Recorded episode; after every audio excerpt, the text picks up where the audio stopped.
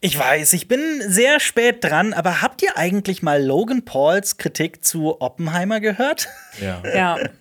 Er war ja nicht so begeistert. Äh, erstmal, ihr kennt, äh, also für alle, die Logan Paul nicht kennen, wie beschreibt man diesen Mann in kurzer Form? Gerade geht der richtig steil mit, seiner, äh, mit seinem Energy Drink Prime, Sponsor Oh, des hatte- FC hatte- Bayern und hat- so. Oh, ja. was? Mit Hm, Case Eye nie zusammen, ja. Was? Ja, das habe ich, Aber warum also- ist Gönnergy denn nicht äh, der, der, Der nächste Sponsor, ja. Vor allem auch eine deutsche, deutscher Star, wieso, ne? Das musste eigentlich direkt darauf folgen. Logan Paul, wer ist das? Den kennen ja die wenigsten, glaube ich, vielleicht in Deutschland. Also ich muss sagen, er ist ja so eine alte YouTuber-Legende und auch nicht immer so Legende, in positiv aufgefallen. Anführungsstrichen. Genau, ne, ne, Ich mein, ne. das Video, mit dem er berühmt wurde, war schon ein ziemlicher Fake. Das war Ja. dieses, äh, dieses Video, wo er die Brille anzog, äh, die angeblich seine äh, Farbenblindheit heilt. Und ich glaube, das hat sich als Fake rausgestellt. Ja, und sein Bruder Jake Paul, ähm, der ist ja auch berühmt-berüchtigt. Ja. Ja. Logan Paul hat ja auch dieses berühmte ähm, Video im Aokigahara-Wald in Japan, dem Selbstmordwald, äh, gedreht und eine Leiche gefilmt.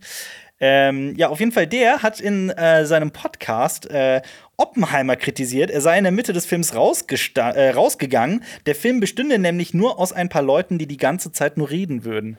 Zitat: What are you doing? Everybody's just talking. It's just exposition.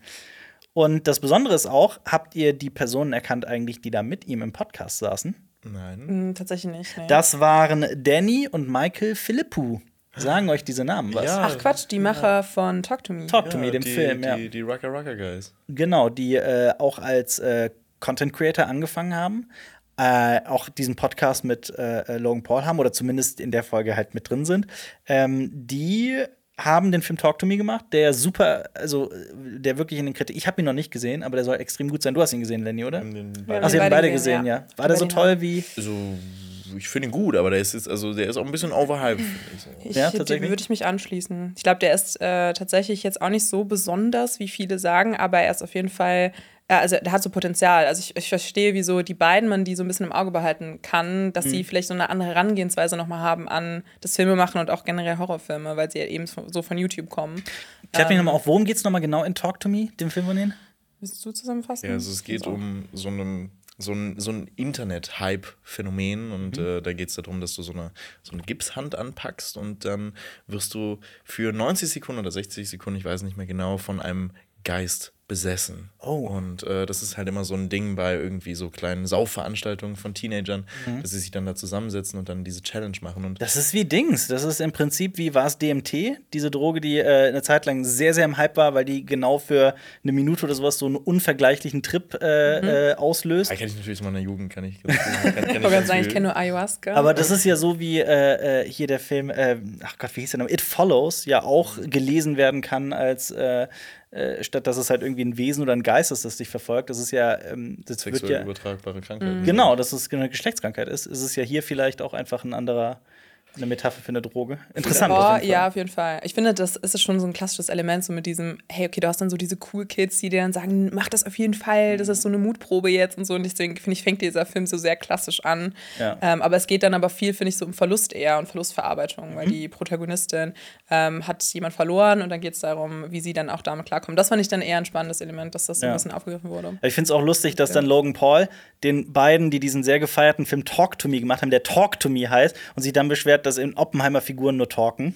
Hat irgendwie auch so eine gewisse Ironie. Haben, haben die beiden dann auch was denn zu Oppenheimer gesagt? Die haben nur laut gelacht, die konnten das nicht fassen und ich konnte es auch nicht fassen in dem Moment, weil es wirklich, also ich meine, ich finde ja, man darf ja Filme auch aus ganz subjektiven und doofen Gründen darf man einen Film schlecht finden, so warum auch immer, das äh, geht auch niemandem was an, aber sich dann in einen Podcast zu setzen und dann so eine Kritik zu Oppenheimer zu äußern, finde ich schon extrem witzig. In einem Podcast, Ja. wo äh, Logan Paul erwartet, dass ihm Leute einfach nur zugucken, wie er redet, zwei Stunden lang. Ich finde, das erinnert mich voll an diese Sache, die Harry Styles damals über Don't Worry Darling gesagt hat. Also Ja. dieses It just feels like a movie. ähm, a Cinema, go to the Cinema, Oh, Film, Movie.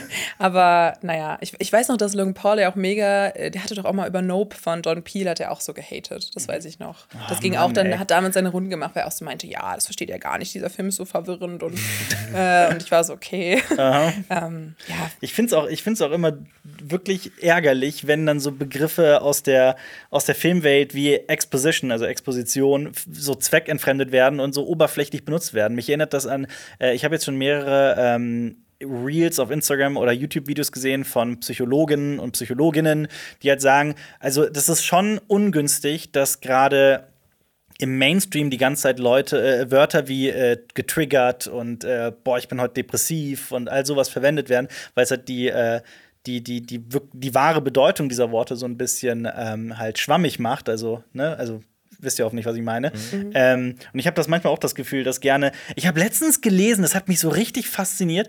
Jemand, äh, da ging es um äh, Ahsoka, die Serie und jemand hat ähm, eine bestimmte Folge gelobt, ich werde jetzt nicht spoilern, ähm, und hat gesagt, er war, ähm, er fand es gut, dass äh, Ahsoka jetzt endlich auch ihre Arche hat.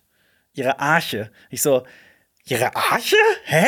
Und was halt die Person meinte, war halt, weil es halt im äh, Englischen gerne immer als äh, Character Arc gesagt wird, Arc hat aber nichts mit der Arche zu tun. Arc, also die Arche wird mit K geschrieben, der Charakter Arc wird mit C geschrieben und steht halt für einen Bogen. Im mhm. Prinzip nichts anderes als ein, äh, also ein Spannungsbogen, Entwicklungsbogen, wie auch immer man das nennen will. Man könnte ähm, sagen, stattdessen im Deutschen Figurenentwicklung. Irgendwie so, ja.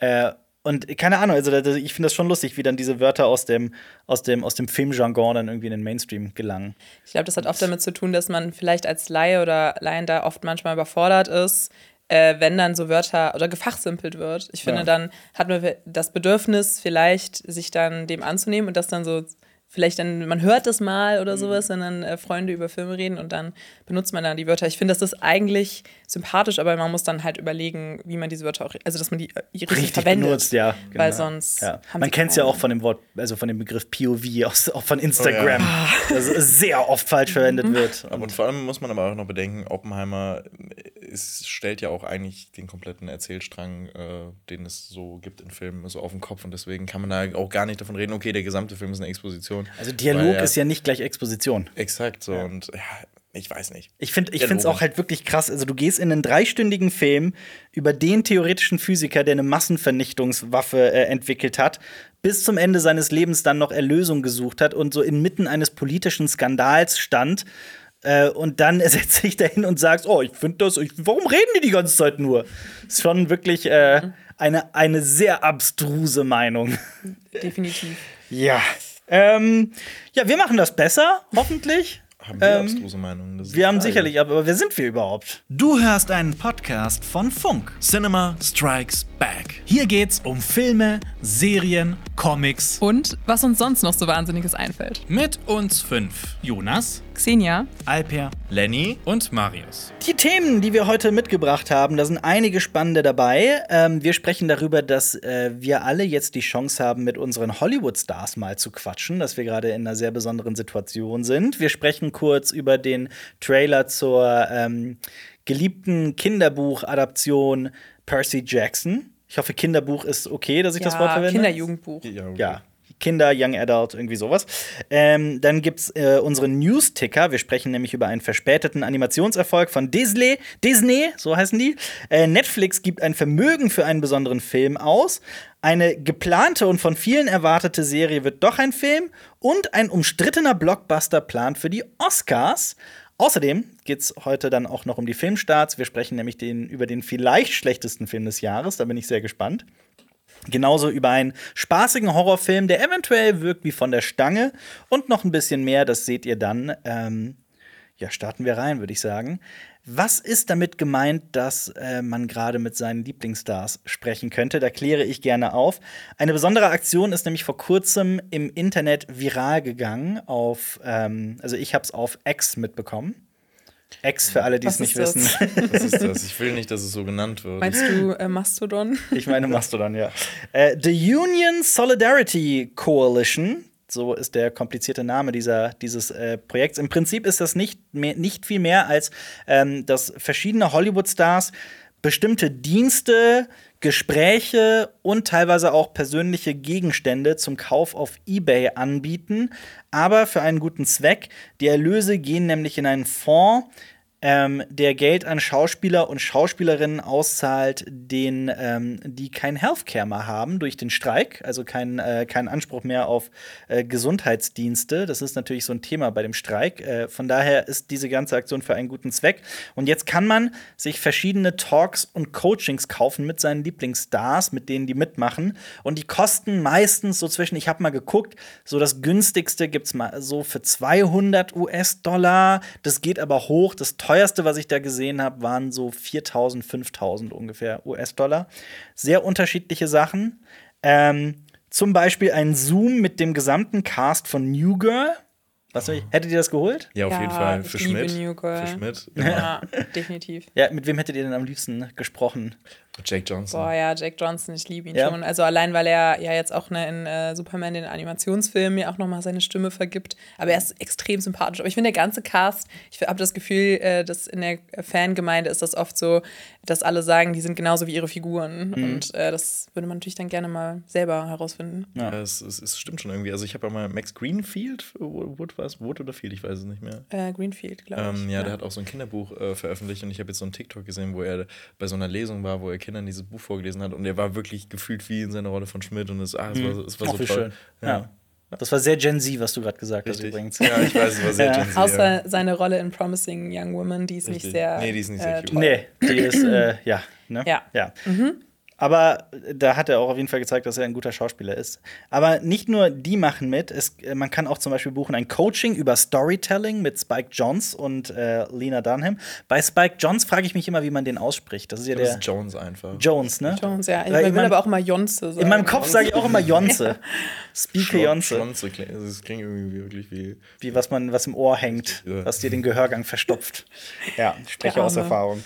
Äh, außerdem kann man das Ich habe einen Spike Johnson im Ohr. Ich habe einen Spike, ich habe Spike. Johnson. Ich Johnson wünschte, ich hätte ihn im Ohr. Da könnte er mir sagen, Hör ist so ein großartiger Film. Her da, ist, ja. Da würde ich auch mein halbes Vermögen, die 5 Euro, die ich auf meinem Konto habe, die Ich würde ich schon mein dafür. halbes Hörvermögen dafür opfern. ja, bitte. Ohr Malkovich schreien. ist auch von dem, glaube ich, ne? Ja. Und äh, der hat auch die vielen Filme produziert, die äh, seine Kollegen gemacht haben. Das ist ja so eine kleine äh, Regieriege mit Namen, die mir gerade einfach nicht einfallen wollen. Aber Charlie Kaufman ist zum Beispiel dabei und noch ein Name, der mir gerade nicht einfallen Und möchte. er kommt von Jackass, muss man ja auch noch Ja, das stimmt. Ja. Also, ja, ist eh allgemein in dieser Skateboard-Community groß geworden, war selber, glaube ich, auch Skater.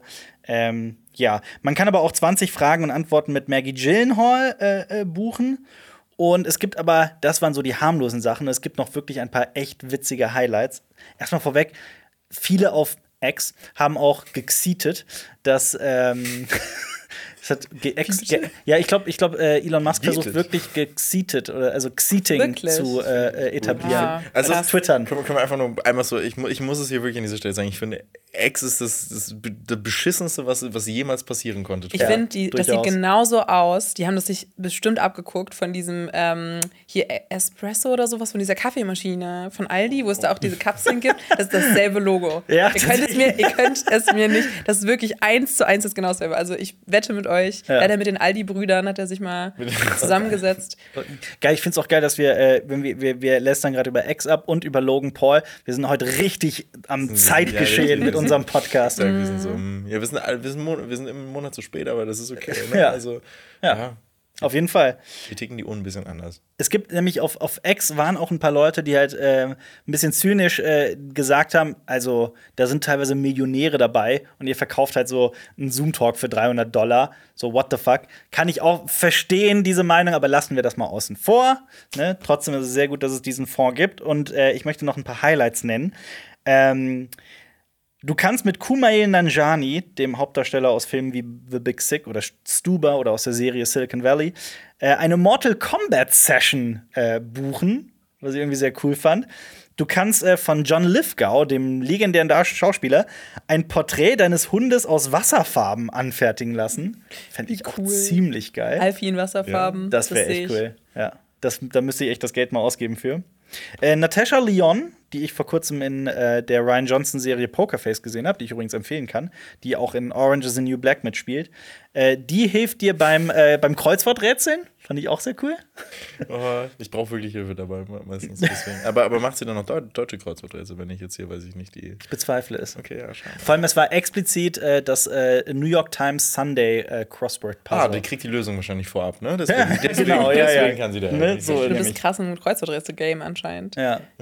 Ich merke da sehr viele. Kennt ihr nicht das Video mit, äh, wie heißt sie aus, ähm, aus der Serie Community? Die, Äh, Achso, die? Blonde? nicht Alison Brie, genau, die Blonde. Ja, oh Gillian Gott. Jacobs. Äh, Gillian Jacobs. Wie heißt sie? Ja, Gillian Jacobs. Okay. Jeline? Gillian, Gillian Ja- Gillian, Jacobs. Gillian Sorry, Jacobs, jetzt du hast recht. Ja. nein, nein, du hast recht, du hast recht. falsch liege. Nein, nein, es hat gerade geklingelt. Gillian Jacobs ist korrekt. Ja. Okay. Kennt ihr nicht das Video mit ihr, wo die bei ähm, ich glaube nicht. Kennt ihr äh, Wer bin ich? Die uralte deutsche Serie, wo jemand da sitzt, der einen besonderen Beruf hat und dann sind, sitzen da so Stars und die müssen Fragen stellen, um rauszufinden, was sein Job ist. Okay, nee, kenn ich Also nicht. Da, irgendwas klingelt da. Ja, auf jeden Fall, ne, dann sitzt dann da irgendwie so ein Klärwerktaucher oder irgendein besonderer Beruf und dann stellen die Fragen, arbeitest du im Freien? Äh, ist das ein äh, äh, anstrengender Beruf? Bla bla bla. Und dann müssen die halt mit diesen Fragen drauf kommen, was äh, das für ein Beruf ist. Ähm, und Gillian Jacobs sitzt halt in der US-amerikanischen Version von dieser Show, sitzt da als Teil von einer vierköpfigen Jury. Und vor ihr sitzen zwei Männer, die behaupten, also sie muss rausfinden, wer der offizielle New York Times Crossword Puzzle Editor ist, also der die Kreuzworträtsel für die New York Times äh, herstellt. Ähm, und die muss halt anhand mit Fragen erraten, wer von den beiden Personen das ist. Äh, und äh, sie weiß es. Sie erkennt den. Sie kennt den, weil die seit äh, Jahrzehnten riesen Kreuzworträtsel-Fan ist und da äh, Wow. äh, dem jede Woche auch noch den Podcast von dem Typen hört, der da sitzt. Oh, und das ist ein okay. richtig schöner, richtig herzerreißender Moment, weil du auch bei dem Typen halt siehst, also da sitzt eine, ein, ein absoluter Film- und Fernsehstar, ne? Äh, und erkennt dich an deiner jahrzehntelangen Arbeit für Kreuzwort, für etwas so, ne, also Nischiges, stereotypisch, ja. nischiges, uncooles in Anführungsstrichen wie Kreuzworträtsel. Ich mag Kreuzworträtsel sehr, aber ne, wie Kreuzworträtsel und die erkennt dich da anhand der, also die hat dem anhand der Stimme erkannt. Das ist Mega Wow. krass, ja. Das ist schon heftig. Aber Schaut euch mal das Video an, das ist sehr Jetzt habe ich Ja, wirklich wollte es gucken, aber, Video. aber, aber man muss auch sagen, das New York, Ti- äh, die, die New York Times haben auch wirklich das beste Kreuzworträtsel. Also es wird- das ist so, keine das, Ahnung, Äh, nein, aber das es- ist, das ist so in der Szene. Ist Ja, es das ist so, sehr bekannt, ja. wirklich- Ja, das ist- aber ja. macht ja auch Sinn, die sind ja prestigeträchtig und ich glaube auch, das ist ja was, was überleben muss. Also, ne, du kannst ja jetzt nicht irgendwie in der Brigitte wird es jetzt wahrscheinlich nicht das beste Kreuzworträtsel geben. Sorry an alle. Sorry an alle Brigitte-Fans. Brigitte-Fans. ja. Aber, aber die werden, also ich finde, ich finde, ich glaube, wenn die AI irgendwann mal irgendwie Arbeitskräfte verstößt, ich glaube, die Kreuzworträtselbranche ist, ist bestimmt die erste Sache, die von Ja, aber der AI. hoffentlich nicht, weil bei, auch in Kreuzworträtsel kannst du sehr viel äh, Humor reinstecken und klar. Ideen und sowas. Und äh, ja, ich finde so, Kreuzworträtsel-Editor darf niemals aussterben, der Aber Beruf. ist euch schon mal aufgefallen, dass bei so, du kannst ja auch so Hefte kaufen, so Kreuzworträtselhefte. Mach ich. Okay, ja, aber Kein dann, Scherz. dann weißt du das bestimmt. Ja. Weil ich finde das immer, ich gehe da immer dran vorbei in irgendwie so Buchhandlungen und dann fällt mir auf, dass da immer so random äh, weibliche Schauspielerinnen oder Ja, sowas drauf ja, sind. Also immer irgendwie Teilweise auch so richtig Scarlett schlecht. Johansson oder sowas. Und ich bin immer so, hä? Also ich frage mich Von- dann, wieso man das braucht. Also du kannst ja auch einfach, hat das dann irgendwas mit dem Kreuzworträtsel? Aber es sind immer auch nur weibliche Schauspielerinnen. Ich Ja, das glaube, ist. Da, da, da, es gibt so ein paar Verlage, wie zum Beispiel Bastei Lübbe, die packen da immer diese Stars drauf. Ja, und die sind ja. teilweise auch echt in Photoshop wahnsinnig schlecht ausgeschnitten. Mega, ja, Aber ich finde, ich mache das voll oft, wenn ich irgendwo äh, in Urlaub fahre oder sowas. Das ist so ein Heft, das kostet irgendwie so 90 Cent oder so. Und du hast damit wirklich stundenlang Spaß, wenn du das magst. Wirklich gut invest- investierte 90 Auf Cent. jeden Fall.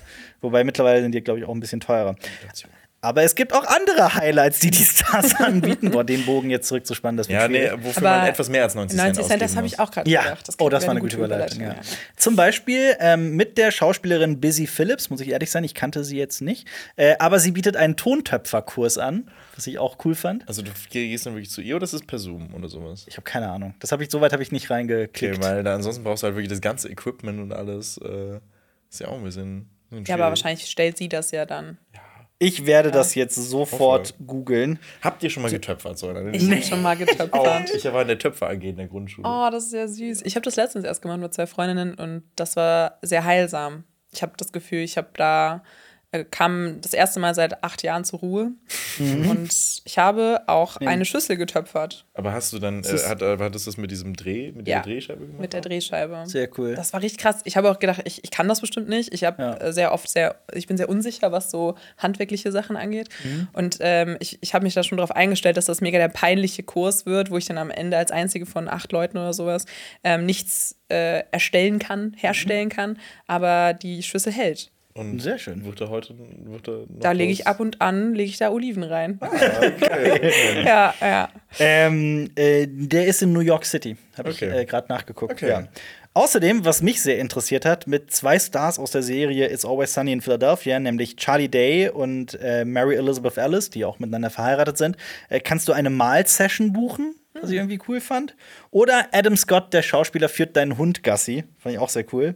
Und äh, nicht nur mit den Stars, man kann auch einige Gegenstände kaufen. Zum Beispiel ein äh, Fedora, also ein Hut, der mal Tom Waits gehörte, der auch von ihm signiert ist. Skateboard-Decks von äh, Spike, Spike Jonze. Mann, Äh, der, der, der investiert aber wirklich viel. Ja, scheinbar. Ne? Ist Auf jeden wahrscheinlich Fall. sehr, sehr engagiert in der SAG-AFTRA oder VG Ja. wahrscheinlich. Außerdem ein Harley Quinn-Poster, unterschrieben von Kaylee Cuoco, die wahrscheinlich die meisten kennen aus äh, äh, Big Bang Theory, die aber auch Harley Quinn spricht in der, dieser neuen Animationsserie, die irgendwie hier in Deutschland noch gar nicht angekommen ist, obwohl die sehr gehypt ist in, in den USA. Äh, außerdem auch ein Highlight: ein Hawaii-Hemd, unterschrieben von Daniel Radcliffe und Weird Al Yankovic, weil ja Daniel Radcliffe Weird Al gespielt hat in dem Film Weird. Äh, ein Originaldrehbuch von Bill und Ted, signiert von Cast und Crew. Ein Stranger Things Poster, signiert von den Duffer-Brüdern, also den Schöpfern. Oder eine signierte Kochschürze von den Stars der Serie The Bear, die Oder wir das, alle hier oder sehr das lieben. weiße Shirt unterschrieben. Das wäre auch Das cool. wär ja. toll. Da würdest du drin schlafen. ich würde daran schlafen. Dafür würde ich, Ich mein. Erstgeborenes geben für dieses Schürze. Generell alles von Jeremy Allen White. Großer Fan. Riesiger Fan. Aber Oh ich mag Gott, ihn auch. So toll. Also, ich bin wirklich, also The Bear ist äh, meine persönliche Lieblingsserie der letzten Jahre. Ich finde die schon Kann ich so wirklich verstehen. grandios. ich äh, liebe aber auch Ayo Edibiri, also die ja auch Mhm. in The Bear mitspielt. Und die ist ja auch gerade sehr im Kommen und das freut Ja. mich so für sie, weil Ja. sie sehr talentiert ist. Auf jeden Fall. Und auch sie ist als Stand-up-Comedian. Ne? Ja, sie ist wirklich unfassbar witzig. Also sie hat auch ein Letterbox-Profil und äh, ihr Filmgeschmack ist super und das, Ja. was sie dazu schreibt, ist immer super. Ich finde auch, dass die in, ähm, wenn man die so in Interviews sieht und allgemein äh, in ihrem Stand-up-Auftritt und so weiter und an anderen Serien, die wirkt so komplett anders als in The Bear. Mhm. Also das äh, äh, zeigt man auch schon, wie äh, was für eine ähm, grandiose Performance das auch in The Bear ist.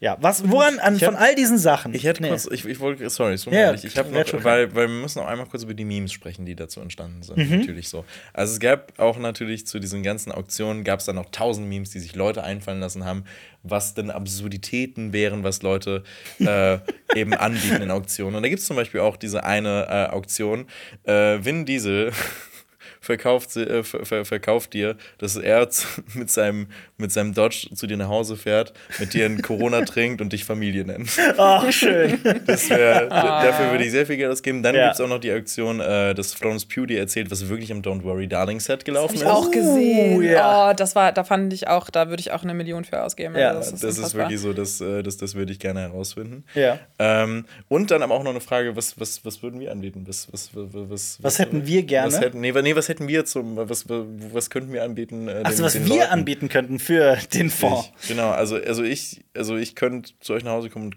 Kroketten, äh, eure Kroketten essen. Das ist das, was ich euch anbieten Geil. Jonas, kann. ja, Buch Jonas und Lenny. Jonas ist ja auch der zweite große. Krokettenfan, nach dir natürlich. Ähm, Ja, mit ein paar Kreuzworträtsel. Ne? Ja, sehr gerne. Ist, ja, ja. Die Fall. 10 Jahre, Äh, ich mache eine Salatsauce für euch.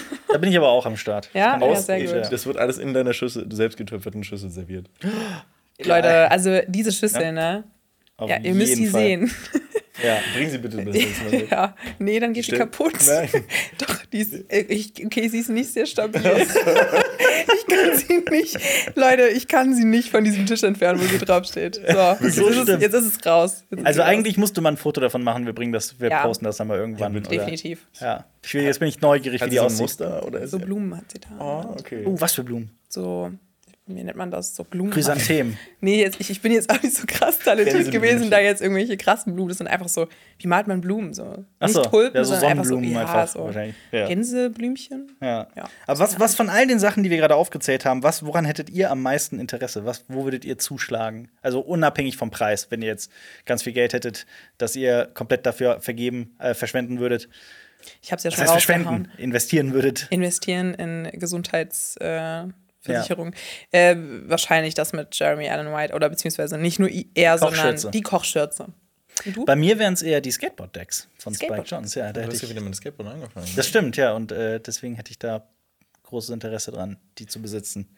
Also ich fand tatsächlich dieses Hawaii-Hemd ganz geil. Ja, das ist auch Also, geil, ja. Ich, ich finde, Hawaii-Hemden sind auch, ne? Also die, die sollen zurückkommen, bitte. Ja.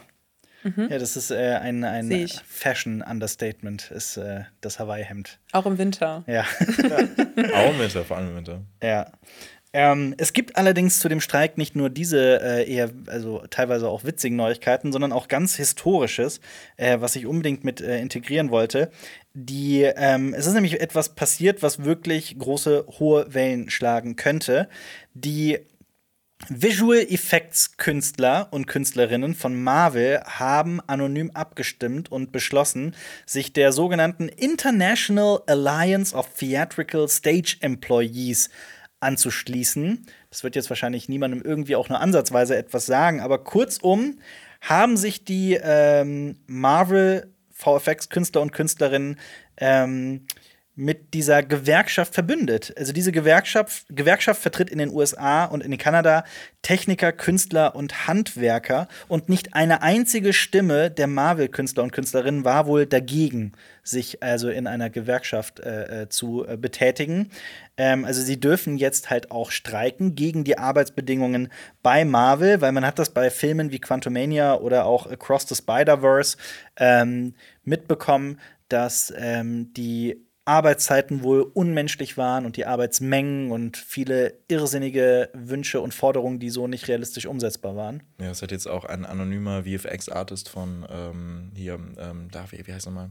Äh, die Serie, die, die hier, Captain and the Winter Soldier, äh, hat ein anonymer. Mhm. Captain America und the Winter Soldier. Genau, Captain America. Ich, ich habe keine Ahnung, wie die Serie Captain hieß. Winter Soldier habe ich Captain- verstanden. Ich habe da die erste Folge mal angefangen, aber dann konnte ich nicht weiter gucken. Ich fand das irgendwie nicht so. Es war auch, ist auch eine der weniger guten Ja, ich Ich habe immer ein paar Folgen geschafft. Ich habe es Ja, tatsächlich okay, durchgeguckt okay. und es war okay. Mhm. Ähm, und auf jeden Fall hat da ein anonymer VFX-Artist behauptet, dass er also 76 Tage am Stück durchgearbeitet hätte Ja, und dass äh, generell in dem Team die äh, Mentalität gilt, du kriegst wirklich nur Pause, wenn du auch wirklich einen Mental Breakdown hast und auch wirklich nicht mehr kannst. Also du arbeitest da wirklich, bis, bis du komplett am Ende bist. Ja. Das ist Und ja die Bezahlung ist ja auch jetzt nicht so großartig. Ne? Also, dass man sagen könnte, okay, ich verkrafte das für das Geld, das ich bekomme. Und das ist ja gar nicht der Fall. Und ich glaube, das ist ja auch ein generelles Branchenproblem. Ähm, aber hier das dann auch nochmal wirklich von Personen, äh, realen Personen dann nochmal zu hören, ist dann natürlich, ähm, das gibt einem zu denken. Aber was ja positiv ist, ist, dass ja der dritte Teil von ähm, Spider-Man Beyond the Spider-Verse ja auch verschoben wurde. Das heißt, Vielleicht gibt es dann da auch das Vorhaben, mehr auf so ähm, Arbeitsbedingungen auch zu achten jetzt im Produktionsprozess, das alles jetzt nicht nur auf Zeit zu trimmen, sondern auch zu gucken, dass da Leute wirklich ähm, viel Zeit für haben und auch, weil ich finde, der alleine der, der, ähm, die quantitative Masse an bearbeitetem Material, was du ja bei Spider-Man zum Beispiel hast, ähm, das Ja. ist ja unfassbar, was das für eine Leistung ist, wenn man sich das mal vor Augen führt. Also ja. Gerade bei Across the Spider-Verse, wir haben ja ähm, drüber gesprochen, auch in einem Podcast. Also, da muss man sich auch vorstellen, ähm, da wurden teilweise ganze Szenen fertig animiert, wirklich vom, vom ersten Bild im, äh, über Storyboard bis hin wirklich zum ausfertigen Design und äh, mussten sich dann von der Regie anhören, ah nee, gefällt uns doch nicht, bitte löscht das alles und macht das nochmal neu oder macht das anders oder was auch immer. Das war wohl wirklich der Fall. Ähm, das ist natürlich extrem bitter. Man muss allerdings bei all dieser News auch noch eine ganz wichtige Sache bedenken. Ähm, wenn ich sage Marvel VFX Künstler und Künstlerinnen, hier sind so ungefähr 50 Angestellte von bei Marvel gemeint. Also es sind zum Beispiel nicht die Hunderte, wenn nicht sogar Tausende Angestellte anderer Firmen, die Marvel halt für die eigenen Filme beauftragt.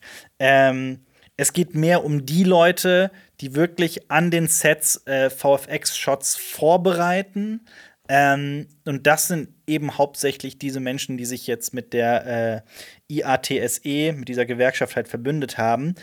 Nichtsdestotrotz, und da ist sich, glaube ich, die Branche einig, das äh, ähm, kam schon raus, dass es ein unglaublich wichtiges Signal wäre für die, Zug für die gesamte Zukunft der Branche. Und das wird als großer Schritt nach vorn für äh, Arbeiterrechte äh, äh, wahrgenommen. Und ein Sprecher von IATSE, also von dieser International Alliance so und so, sagte, dass die Marvel-Belegschaft halt jetzt faire Bezahlung, Healthcare und eine sichere Arbeitsumgebung verlangen können. Von daher ist das wirklich eine sehr, sehr äh, wichtige Neuigkeit.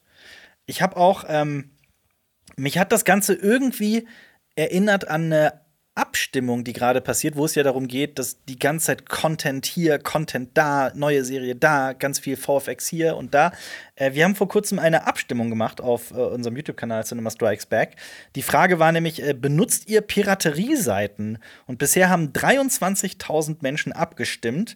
Circa die Hälfte, also 51 Prozent, haben gesagt, äh, Piraten, Piraterieseiten benutzen wir nicht. Das Piraten. keine Piraten. Wir hassen Piraten. Piratenschiffe, nee. Da hört's auf Kein bei One mir. Piece. Ja.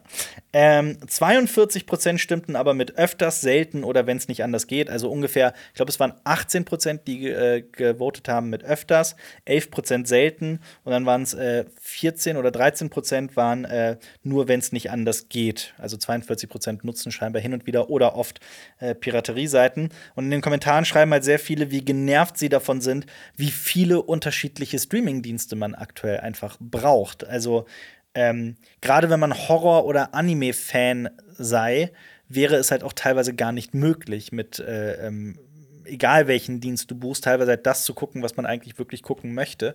Äh, und von daher gäbe es da gar keinen Weg dran vorbei. Mich erinnert es halt zum Beispiel auch an. Ähm, also es ist halt auch einfach so, dass du früher irgendwie Netflix hattest und das hat gereicht. Da war irgendwie gefühlt alles. Also ich rede von wirklich von vor acht Jahren oder sowas. Ähm, und jetzt bringt halt jedes Studio seinen eigenen Streamingdienst raus. Mich erinnert es auch daran, dass ich mal für The Zone, um Fußball zu gucken, also Champions League ne, zum Beispiel, das ist die höchste Klasse im Fußball, im europäischen Fußball, ähm, ich habe mal keine 10 Euro für diesen Dienst ausgegeben im Monat und das war es mir auch wert, ne, weil ich gerne halt auch Fußball gucke. Und mittlerweile kostet der 30 bis 45 Euro im Monat. Und, das, und du kannst noch nicht mal jeden Fußball, den du sehen willst, gucken. Also das ist noch nicht mal so, also wenn es jetzt irgendwie 30 Euro wären und ich weiß, ich kann jedes Spiel, das irgendwann auf dieser Welt irgendwie äh, ausgetragen wird, dass ich, dass ich das da sehen könnte, das ist nicht der Fall.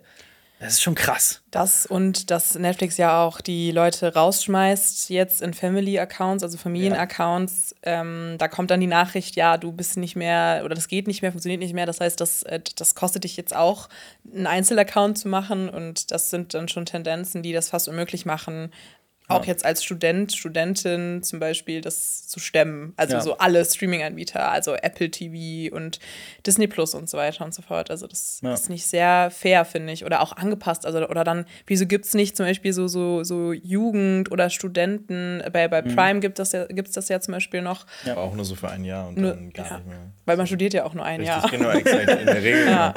Aber, Entschuldigung, ich, aber ich muss die ganze Zeit denken, wie lustig wäre es eigentlich, wenn, wenn Netflix dann so, äh, wenn man, wenn die so einen erwischt haben, dass man irgendwie, weiß ich nicht, äh, so woanders streamt und gar nicht mehr alle in einem Haushalt ist, dass sie dann so ein Bild von Vin Diesel da reinpacken und dann so eine Unterschrift, du bist nicht mehr Teil der Familie. Was hast du mit Vin Ja, Diesel? das ist- das ist- das hab's Einfach ganz viele Vin Diesel-Gags. So Ja, Leute hier, ui, Tasche. vielleicht habe ich noch ein, zwei parat. Ja, sehr ich gut. Ich freu freue mich ich freu mich auch sehr drauf. Ich muss ja immer Ja. an dieses eine, wir haben mal ein Reel gemacht, auch über Fast and Furious auf Instagram. Und dann Marius so ganz lustig Familie gesagt. Und seitdem, stimmt. immer wenn, wenn diese, dann muss ich, da habe ich diesen Ton von Marius im Kopf, wie er Familie sagt. Das Ja. ist, ja. Der war Schön. Wirklich toll. Das hab Der ich gefühlt. wirklich Da habe ich toll, mich ne? wirklich als Teil seiner Familie Ja, gefühlt. ja.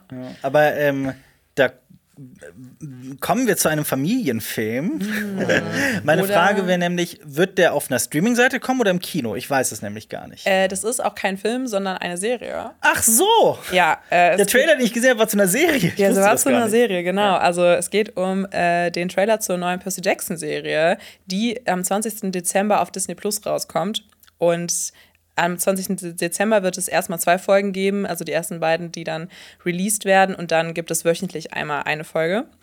Und für alle, die Percy Jackson nicht kennen, das ist ja eine Jugend- und Kinderbuchreihe. Genau, Alpa kennt es nicht. Hast du es gelesen? Ich habe es nicht gelesen, ich wollte es die Okay. ganze Zeit Nee, ich kenne sie nicht. Also, wir haben mal schon mal in einem Podcast, hast du mir erklärt, wer Percy, Ja, Percy genau. Jackson Deswegen, ist. ja. also dann vielleicht für alle, die jetzt erst einschalten, die das nicht mitbekommen haben, als ich es schon mal erklärt habe. Also es geht um einen zwölfjährigen Jungen, Percy Jackson, der herausfindet, dass er ein Halbgott ist. Und nicht nur damit muss er klarkommen, sondern auch, dass der Göttervater Zeus ihm beschuldigt hat, seinen Herrscherplatz gestohlen zu haben. Und darum geht es in der ersten Staffel.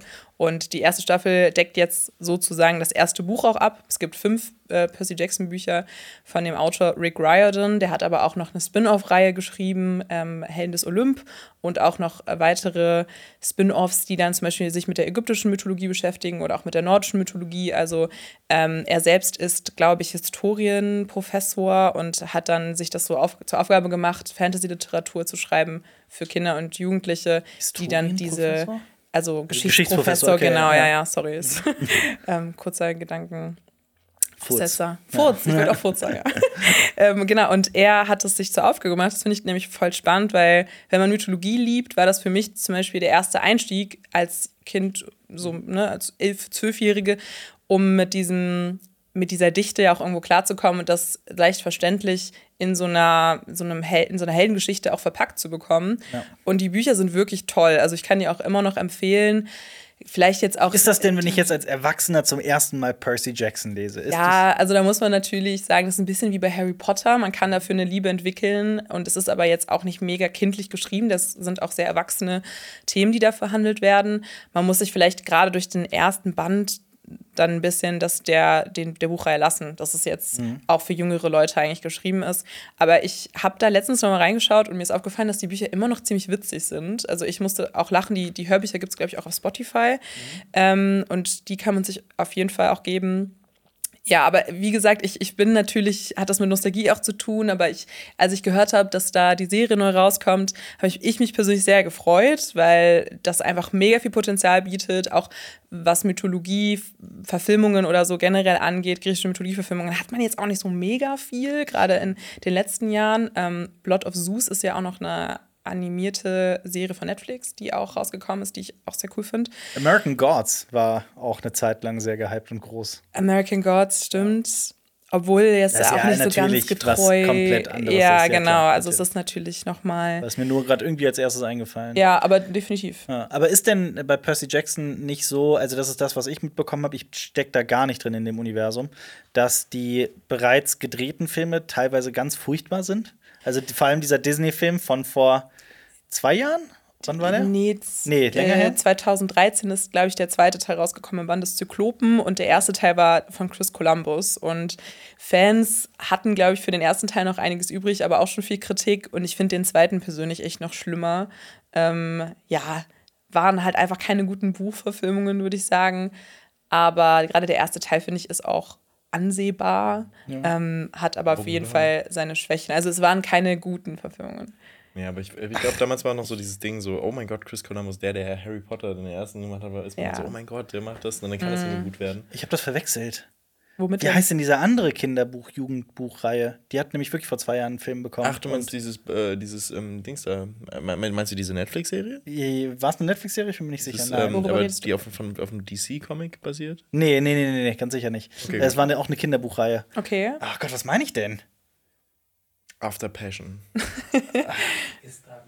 Nein, Ach so, du meinst Shadow and Bone? nein. Okay. Was meine ich Wie denn? wir jetzt alle hier so Das kam ganz schnell. Das war, äh, das war so ähm, irgendwas mit Irisch und halb Mafia und äh, Das klingt Irisch. geil. Artemis Fowl. Artemis Fowl die, meine ach, ich. was Ja. Kenneth Branagh in den Sand Ja. gesetzt hat. Genau, ja, genau das meinte ich. Sorry, ich habe es gerade verwechselt. Ich wollte gerade sagen, weil ich glaube, die Originalfilme sind auch nicht von Disney, von Percy Jackson. Aber Ja, aber ich glaube, es Ja. war auf Disney Plus und da ist es ganz schlimm Ja, angekommen. genau, das war irgendwie während Corona so, dieses, dass man den dann auf Disney Plus gefeiert hat, aber ja, okay. Ja. Aber ja. ja, okay, es ist nicht Artemis Fowl, aber trotzdem sind die Verfilmungen nicht so super. Irgendjemand hatte den von uns gesehen, weil ich glaube, wir haben den auch mal auf CSB thematisiert oder auf die schlechtesten Filme oder sowas gepackt. Ich bin mir nicht mehr sicher. Aber ja, also Percy Jackson, die Filme sind besser.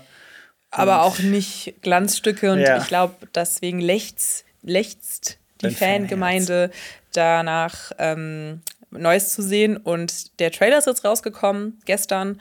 Und ihr habt den auch gesehen? Ja. Deswegen, Philipp, wie fandet ihr den denn? Jetzt erstmal so als ersten Eindruck. Also hier, äh, man sieht Lance Reddick, den äh, Darsteller. Das äh, fand ich sehr traurig, weil es ist ja wahrscheinlich seine letzte Rolle, hast du ja gerade auch gesagt. Mhm. Ne? Also äh, John Wick 3, dachte ich, wäre seine letzte Rolle gewesen. Aber ähm, das ist auf jeden Fall sehr traurig. Ansonsten wirkt es aber halt auch sehr Young Adult-mäßig, also für ein jüngeres Publikum. Das, deswegen habe ich mich nicht so direkt davon angesprochen gefühlt, aber es sieht jetzt nicht trashig aus. Also es sieht schon hochwertig aus in, den, in diesen ersten Bildern. Aber der Trailer ist ja auch nur anderthalb Minuten lang, also wer weiß, was uns da noch erwartet. Also ich bin auch positiv angetan, aber ich meine, du als aus Fansicht, was ist denn da jetzt so dein, dein finales Urteil? So, also bist du, bist du da eher so hyped oder eher so, ah, okay, ist jetzt doch ein Dämpfer drauf? Nee, ich bin immer noch hyped. Also ich Okay. ich, glaube, ich habe beim, es gab ja schon erstes Material vorher schon und ähm, viele waren auch mit der Besetzung sehr zufrieden und äh, Lance Reddick spielt ja auch Zeus, deswegen er spielt so eine relativ wichtige Rolle.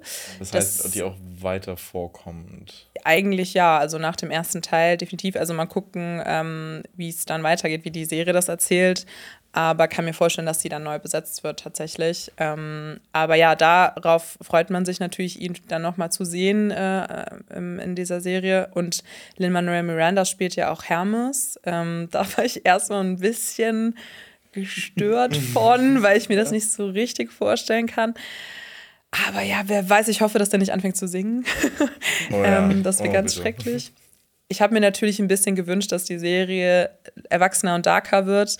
Ich glaube, das wird bei Disney Plus nicht passieren, zumindest was jetzt den Trailer angeht. Das ist so mein, mein Minuspunkt. Ähm, aber das hat dann eher damit zu tun, dass die Serie auch getreu zum Material an jüngere, an eine jüngere Zielgruppe, auch jetzt wie ich noch ähm, ausgerichtet ist. Aber ich freue mich trotzdem drauf. Ich habe das Gefühl, das könnte ganz gut werden. Ich werde sie mir angucken und dann am Ende entscheiden. Ja.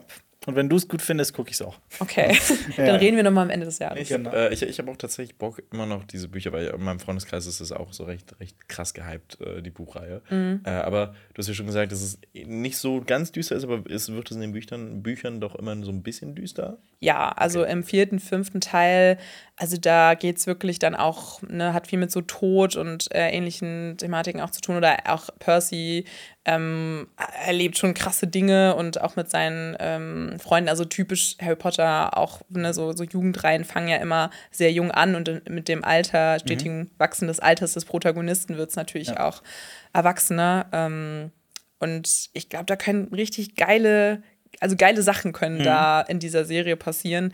Ähm, da geht es dann auch um das Labyrinth und äh, ne, den, die ganzen Monster aus der. Unterwelt, genau, und äh, generell auch den Hades äh, und mit Charon, dem, dem, dem Fährtenmann und sowas. Also so, so Ja. richtig coole Elemente, die wirklich Potenzial haben. Deswegen, ja. Aber Lenny, du musst erstmal Game of Thrones zu Ende gucken, bevor du irgendeine neue ich weiß, Buchreihe ja, anfängst. Ja, ich, weiß, ich muss, ich muss, ja. Ja. ja. und deswegen, also ich habe auch vor jeder Serie, die mich auch irgendwie von der Seite so anlacht und ich Mhm. so denke, okay, komm, ich hätte eigentlich Bock, dann, dann kommt Game of Thrones so von der Seite und so, nope, nope, du machst es nicht. Ja, du machst es mit nicht. Peitschenhieben wirst Exakt, du dazu ja. so getrieben. grausam, weil es ist auch sehr viel. Ne? Es Ja, ist es ist einfach jede viel, Folge dauert ehrlich- 50 Minuten. Es ist okay. Aber was auch.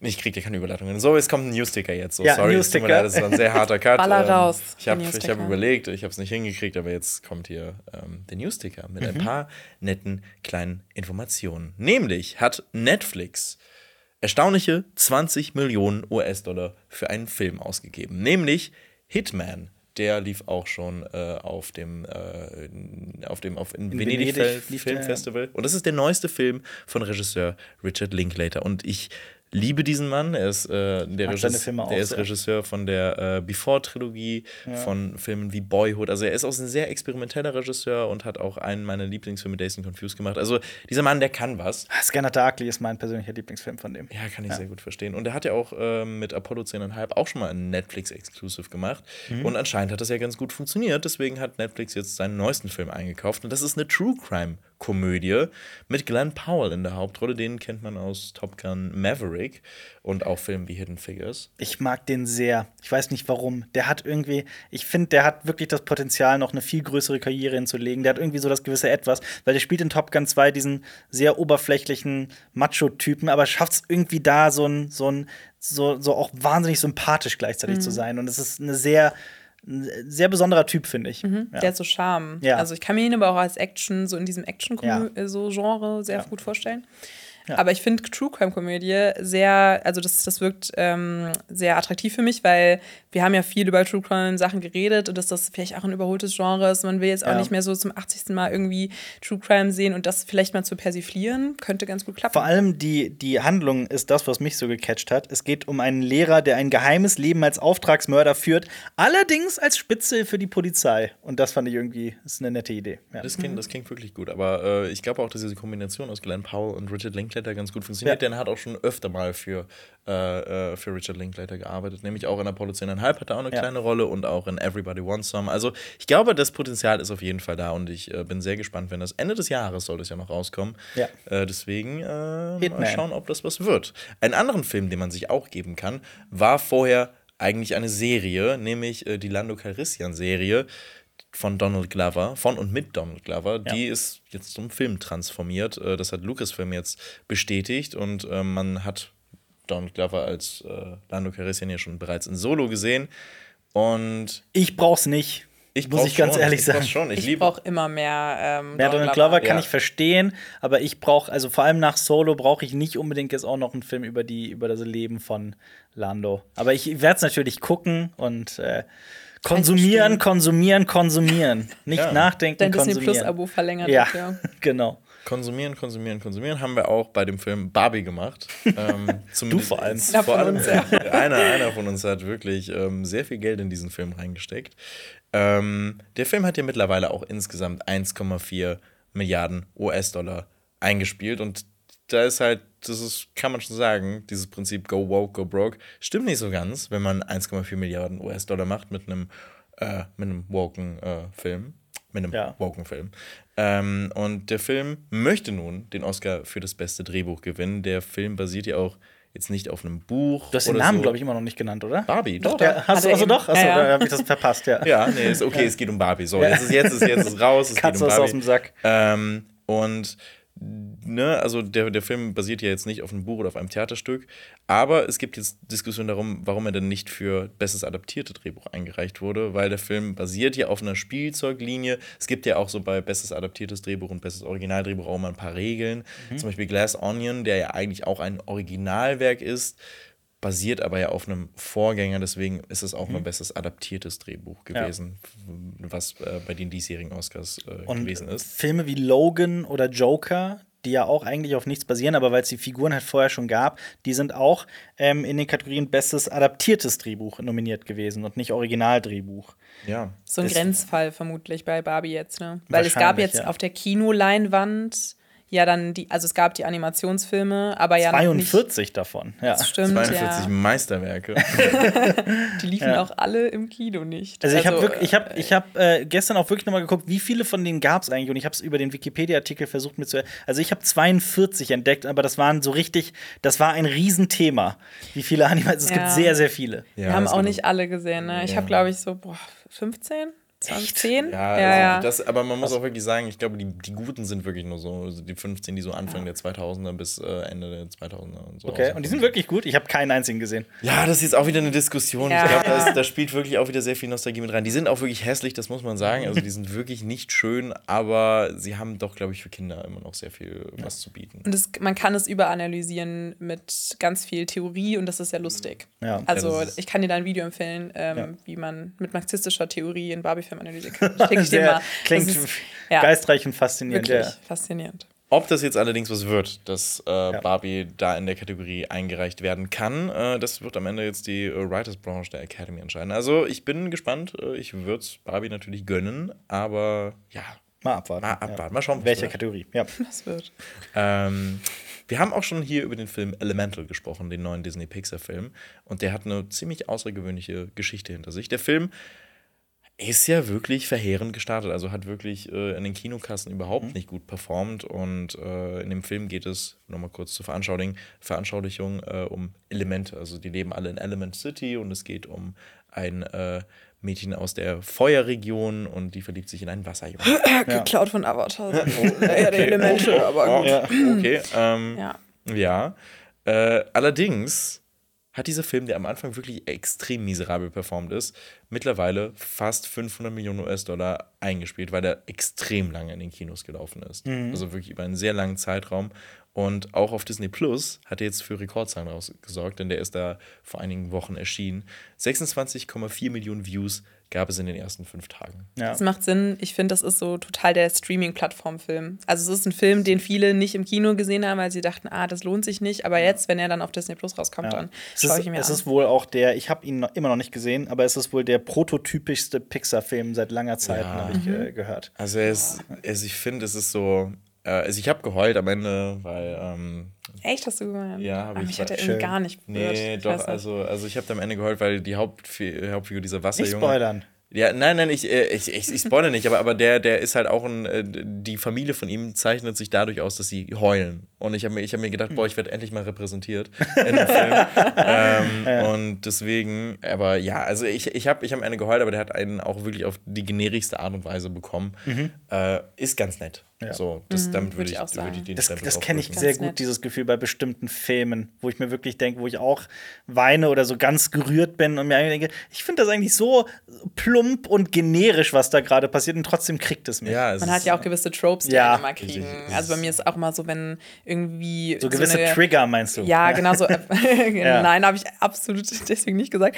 Ähm, weil, wenn Elternteile sterben, das ist bei mir immer so ein Ding. Oder irgendwie Figuren, die. Hunde. Hunde, ja, das ist. Schrecklich. Wenn, wenn tatsächlich Katzen sterben, dann äh, lache ich. Nein, Spaß. Nein. Ich liebe Katzen, ich Ja. liebe Katzen. Sorry, Jonas. Das ist jetzt nicht ganz rausgekommen, du. Aber liebst du denn auch Wölfe? Ich liebe Wölfe tatsächlich. Und, äh, So Ja. Wölfe. Wegen Wolverine. Wolverine ist ein, äh, äh, äh, nicht kein Wolf, sondern ein. Ich weiß, aber, aber es hat ja was Ein mit Wolverine. Ein Wolf, also da steht, da steckt auf das Wort Wolf drin. Also ich, Hä, Wolverine ist doch lateinisch für Wolf. Wolverine ist ein Vielfraß, so heißen die. ah. Entschuldigung, ja. dann nennt ihn doch Vielfrasin und nicht Wolverine.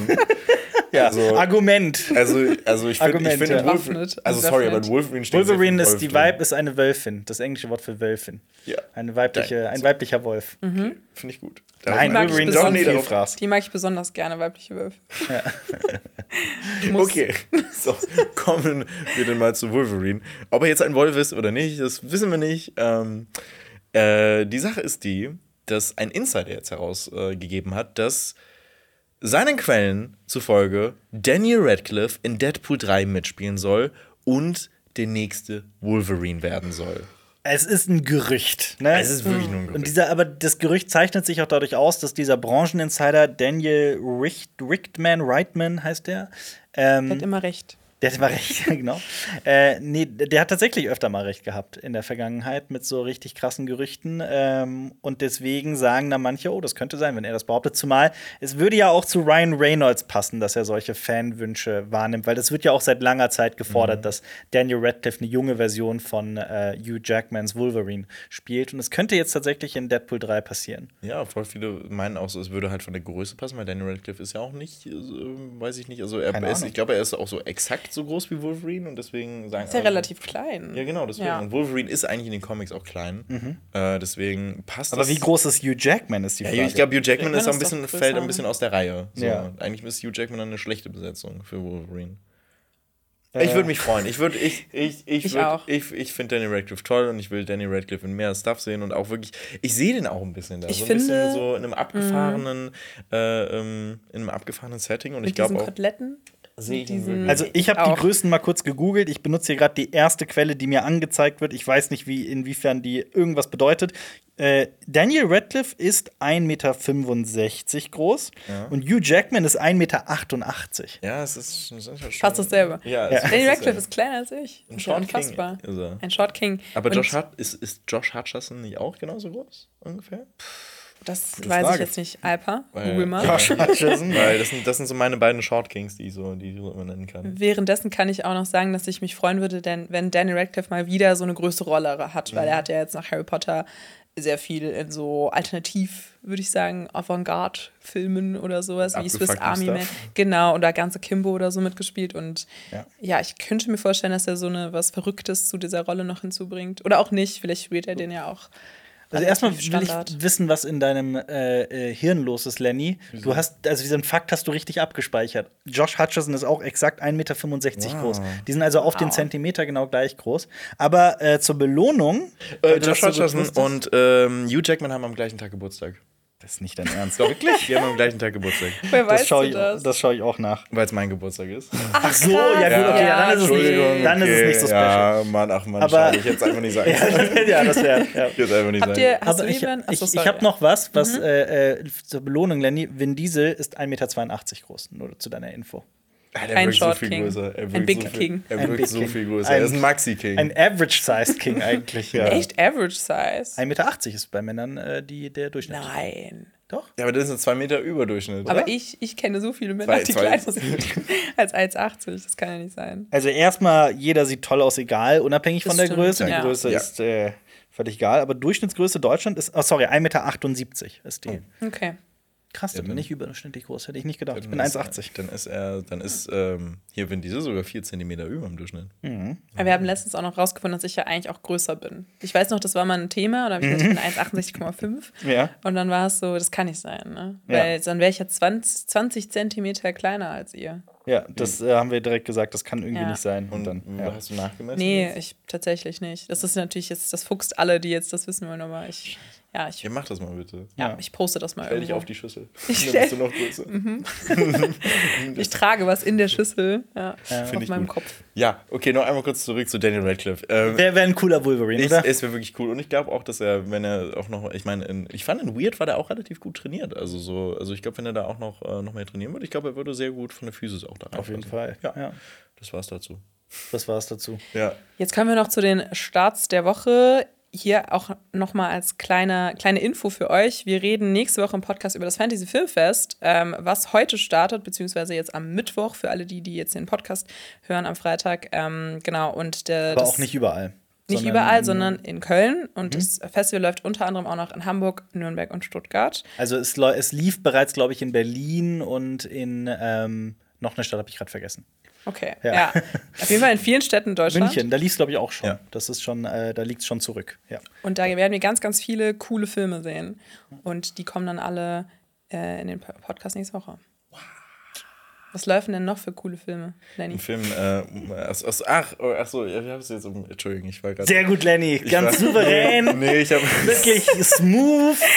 Guter. Machst du einen gut Podcast gemacht. als, Ja, als ich hab- ich war Moderierst du professionell? Äh, ich war gerade zu sehr in meinem. Wow. Ich habe ich hab mir da so viel Mühe mitgegeben, dass ich kurz, kurz also, einen Blackout Aber das war super, das Wow. ja, Okay, äh, danke schön. Ähm, worum ging's? stark. Ich habe gesagt, was laufen denn noch so für Filme? Achso, auf dem Film. Ach, Nein, Nein, oh diese Gott. Woche! Meine Okay. Güte, Expendables 4. Ja. Kommen wir doch zu Expendables 4. Endlich auf den Film, auf den wir alle gewartet haben. Ja. Ähm, so. Scott Waugh, äh, ich weiß nicht, ob du richtig ausgesprochen bist, aber das ist mir auch egal. Denn du hast Wow. Filme gemacht wie Need for Speed, den ich nicht gut finde. Und du hast jetzt auch Expendables 4 gemacht. So. Ja. Ähm, Achso, beleidigst du, also äh, äh, wirfst du es ihm gerade persönlich vor? Ja, ich werfe es, ich werfe es, ihm, ich werfe es ihm direkt schon persönlich vor. Es tut mir leid, es wird heute sehr persönlich. Wir sind heute in irgendwie eine, so einer, in so einer Kratzlaune. Persönlich. Kratzlaune, Laune. So. Deswegen, Er ballt die ähm, Fäuste zu Hause auf der Couch. Aber was war denn so schlecht an Expendables ähm, 4? Ja, da kommen wir noch zu. Aber ich fand äh, erstmal Need for Speed fand ich schon furchtbar. Wie fa- habt ihr Need for Speed geguckt? Damals, als er rauskam. Ja, mit Aaron, wirklich mit Aaron Paul da. Ähm, hm. Das ist schon so ein Titel, wo ich so sage, no need. Aber du weißt schon, dass es auf einer Videospielreihe basiert namens Need for Speed. Definitiv. Okay, ja. ja, das wusste ich. Okay. Äh, Expendables 4 ist äh, der vierte Teil der Expendables-Reihe und der hat den coolen Einfall, das A in Expendables zu einer 4 zu machen. Wie Fantastic, falls ihr euch erinnert. Fan Force. Oh, stimmt. Oh ja. Und auch viele andere Filme machen. Das ist auch so ein, so ein Ding jetzt, die Zahl in den Titel zu integrieren. Das ist cool. Wie bei Ja. so Zockernamen, finde ich. Ja, das stimmt. Oh ja. Ja. Lied 1337. Hast du einen coolen Zockernamen gehabt, Alper? Ja, ich kann, okay, der ist aber ein bisschen peinlich. Ja, aber das ist. Das ist sind nicht jeder ja, guter ist- Zockername. ist Mein ein erster Zockername zu meiner Verteidigung, als ich den mir ausgedacht habe, war ich irgendwie zehn oder so. Ne? Ich weiß nicht, wann ich das erste Mal in meinem Leben irgendwie Computerspiele gespielt habe. Äh, Ich weiß nicht, wann das war, aber ich habe mich äh, Terminator genannt. Einfach nur, Term Terminator. einfach nur Terminator, aber in so, also abwechselnd groß und klein. Also Mhm. das R war groß, Und das E war eine 3. das E war eine 3, das O war eine 0 und so. Okay. Und dann und davor und dahinter waren noch so ein paar Xe oder irgendwie sowas oder irgendwelche Symbole. Das war so ein cooler Zocker-Pseudonym. Und du, Lenny? Ja. Ähm, ich war ein großer Nintendo-Fan und ähm, ich habe gedacht, ich bin Technologie versiert und dann habe ich einfach. hab ich, Technologie wäre jetzt dein Name was, nein, dann habe ich einfach die beiden Aspekte miteinander kombiniert und habe den tollen Namen Tectendo erfunden. Tectendo! Oh. Oh, ja. Ja, das, Ja. das, das, tut weh. Das, das tut wirklich weh. Tectendo. Ich cringe auch gerade maximal. Hast du einen coolen Online-Pseudonym? Ich habe mir, ich hatte mal, habe ich das mal erzählt, dass ich mir mal Steam runtergeladen habe, weil ich immer so einen Crush hatte in der Schule und so. Und dann war Ja, ich ja, lass mal, lass mal zusammen aufs. Und ich so, okay, ich lade mir Steam runter, weil das ist cool. Ja. Und ähm, ich glaube, da hieß ich irgendwas. Ich weiß es auch nicht mehr tatsächlich. Ich glaube, ich irgendwie Peach oder sowas. Ich glaube, ich habe, so, weil ich ja. auch immer Super Mario gespielt habe. Und dann dachte ich auch so, ich muss jetzt irgendwas nehmen, was ich schon mal gespielt habe. Also ich dachte, Mhm. ich kann mich jetzt nicht einfach Gurke 1, 2, 3 nennen. ähm, hätte ich mal besser machen sollen. Weil Ja. so war es auch sehr, ich war, es Wo, wo ist er jetzt, dein. Schwarm? Ja, also tatsächlich draus immer noch auf geworden? Instagram. Aber ich glaube, der zockt auch immer noch. Vielleicht hört er ja auch den Podcast. Ist, er was, ist was draus geworden? Nee, Dadurch, ah, leider schade. nicht. Er war, hat mein best, er war mein bester Freund. Ich war in der Friendzone. Oh. Ja, und das hat auch nicht, ich habe dann Far Cry mal, angefangen wurde, zu wurdest spielen. mal Bro genannt? Nee, nee, aber wir haben uns immer so abgeklatscht in der Schule und jeder Klatscht hat, hat weh. Ich war so, Oh, das tut irgendwie echt weh. Das ist ja, so Nick, wenn du, eine wenn du zuhörst. Weißt du, was auch weh tut? So bringen wir dich von deinem Schmerz weg und bringen uns Danke. allgemeinen Schmerz. Ja, gerne. Nämlich ähm, Expendables 4. Ist, ist der vierte Teil der Expendables-Reihe, die ja das Konzept hat, alte Actionhelden der 80er in einen Topf zu werfen und äh, dass die coole Aufträge erledigen, äh, erledigen und die Welt retten. Ja. Ähm, der erste Expendables ist anscheinend ganz gut angekommen, deswegen hat es zwei und drei noch gegeben. Ich habe auch mit, ich habe wirklich nichts mit der Expendables 3 zu tun gehabt. Ich habe keinen einzigen davon gesehen, Ja. äh, außer Teil 4. Äh, hast du was Ja, ich habe die, äh, äh, ich hab die äh, sieben Bücher gelesen. Oh ja, ne, Ja. ist viel Lore hinter. Ne? Ja, auf jeden Fall. Ich mag auf jeden Fall das alles, was bei dem Asteroidengürtel. Äh, ah, nee, das war Expanse. Ah, Mist, sorry. Nee, ich habe versucht, irgendwie die Story zu irgendwas Coolem zu drücken. Ja, ja. Nein, ich bin auch bei Expendables wirklich komplett raus. Ich habe das, äh, äh, ich, also ich kann da auch jetzt nicht drüber ablästern oder sowas. Das tut mir leid. Ich bin da einfach raus, obwohl da.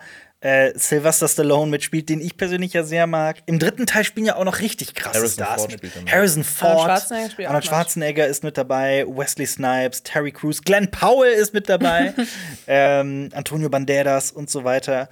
Ähm, irgendwann, ich habe mir immer vorgenommen, die irgendwann mal so an einem Abend so alle hintereinander zu gucken. So. Ähm, hab's aber bisher noch nicht gemacht. Irgendwie hatte ich noch nicht die Muße.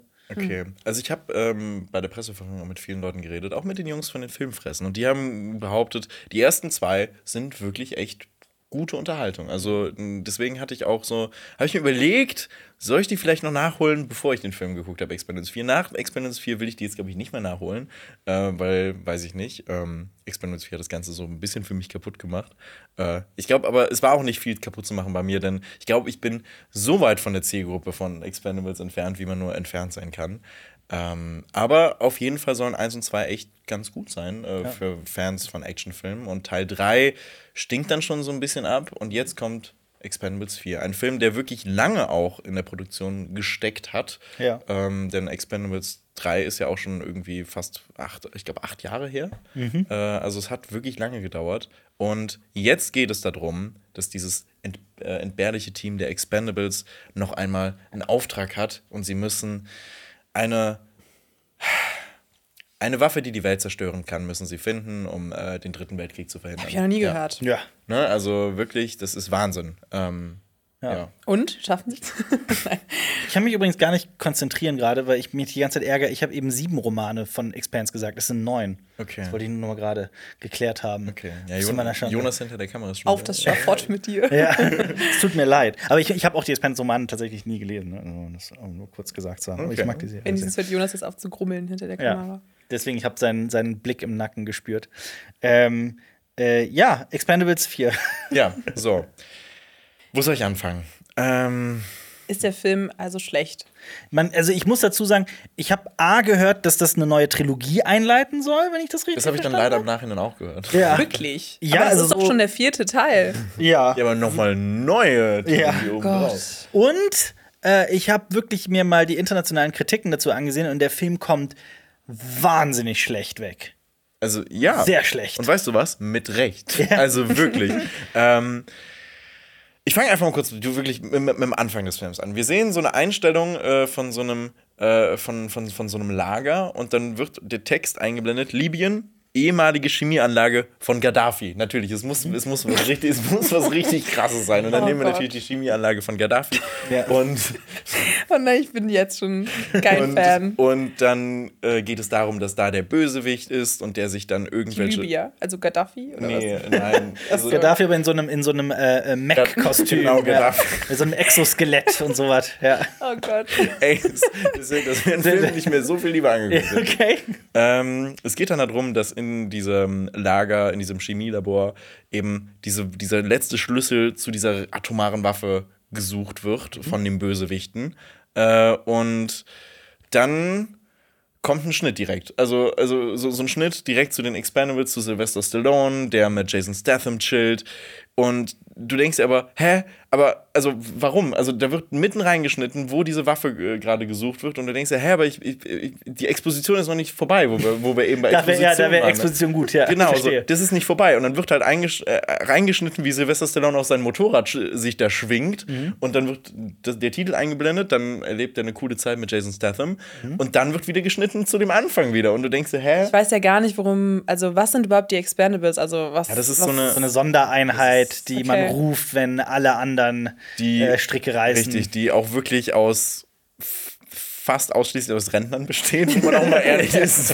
Aber ist das so ein Teil, ist das so ein Gag so ein bisschen? also so, dass die- man also- so sagt, ah ja, das sind so die Alten, aber sie sind dann trotzdem noch krass. Ja, die scherzen halt schon mal so ein bisschen darüber. Am Anfang sagt Sylvester Stallone, oh, mein Rücken funktioniert nicht mehr richtig, so, äh, ja, so. Okay. Man muss, man muss aber auch dazu also bedenken, also äh, wir sprechen halt auch über etwas, wovon wir alle keine Ahnung haben. Wir haben Ja, die ersten ja, Filme halt So, genau, gesehen, also ich, also ich kann es auch wirklich nur von der Grundlage von Teil 4 äh, äh, erzählen. Also, ne, also ich habe auch ja gehört, dass 1 und 2 echt, echt gute Actionfilme sein sollen. Das kann ich nicht bestätigen, weil ich die nicht gesehen habe. Ich rede wirklich nur ausschließlich von Expendables 4. Und das ist Schrott. ähm, äh, gelinde gesagt. Ähm, dieser Plot ist auch wirklich so Hanebüchen. Also es ist, es ist halt, es geht halt um diesen dritten Weltkrieg, der droht äh, auszubrechen. Dann, dann spielt sehr viel auf dem Schiff. Ähm, und dann gibt es in diesem Film einen Plot-Twist. Ja, es, Spoiler, es gibt einen Plot-Twist in diesem Film. Aber es ist, auch kein, es ist auch kein Spoiler, weil diesen Plot-Twist wird niemand, wirklich niemand kommen sehen. Also es ist, du, du sitzt also da. ein guter Plot-Twist. Na, aber, aber nicht, wenn er so absurd und dämlich ist Ja. und einfach so reingestreut wird. Also wirklich, also ich. Das war alles nur ein Traum. das ist meine Lieblingsplot-Twist. Das ist der, der. Kreisel von Stallone hat sich zum Schluss aufgehört. Ähm, Boah, der hat okay, aufgehört zu okay. drehen. Ähm, und dann muss ich auch wirklich nochmal sagen, dieser Film ist wirklich grottenhässlich. Also so dermaßen hässlich habe ich einen Film, glaube ich, noch nie gesehen. Gelesen, dass die Visual Effects teilweise furchtbar sein sollen. Es ist also Spiele, die 2003, also, also äh, wirklich Videospiele aus dem Jahr 2013 sehen besser aus als das, was du da präsentiert bekommst. Und du kriegst in der ersten Einstellung wirklich direkt ein CGI mehr präsentiertes. Wirklich, so, du, du siehst einfach, ich meine, wir beschweren uns häufig über das CGI bei Marvel, aber das ist wirklich Königsklasse im Gegensatz zu dem, was man da serviert bekommt. Es ist, ist alles an Sets gedreht, es sieht so super künstlich aus.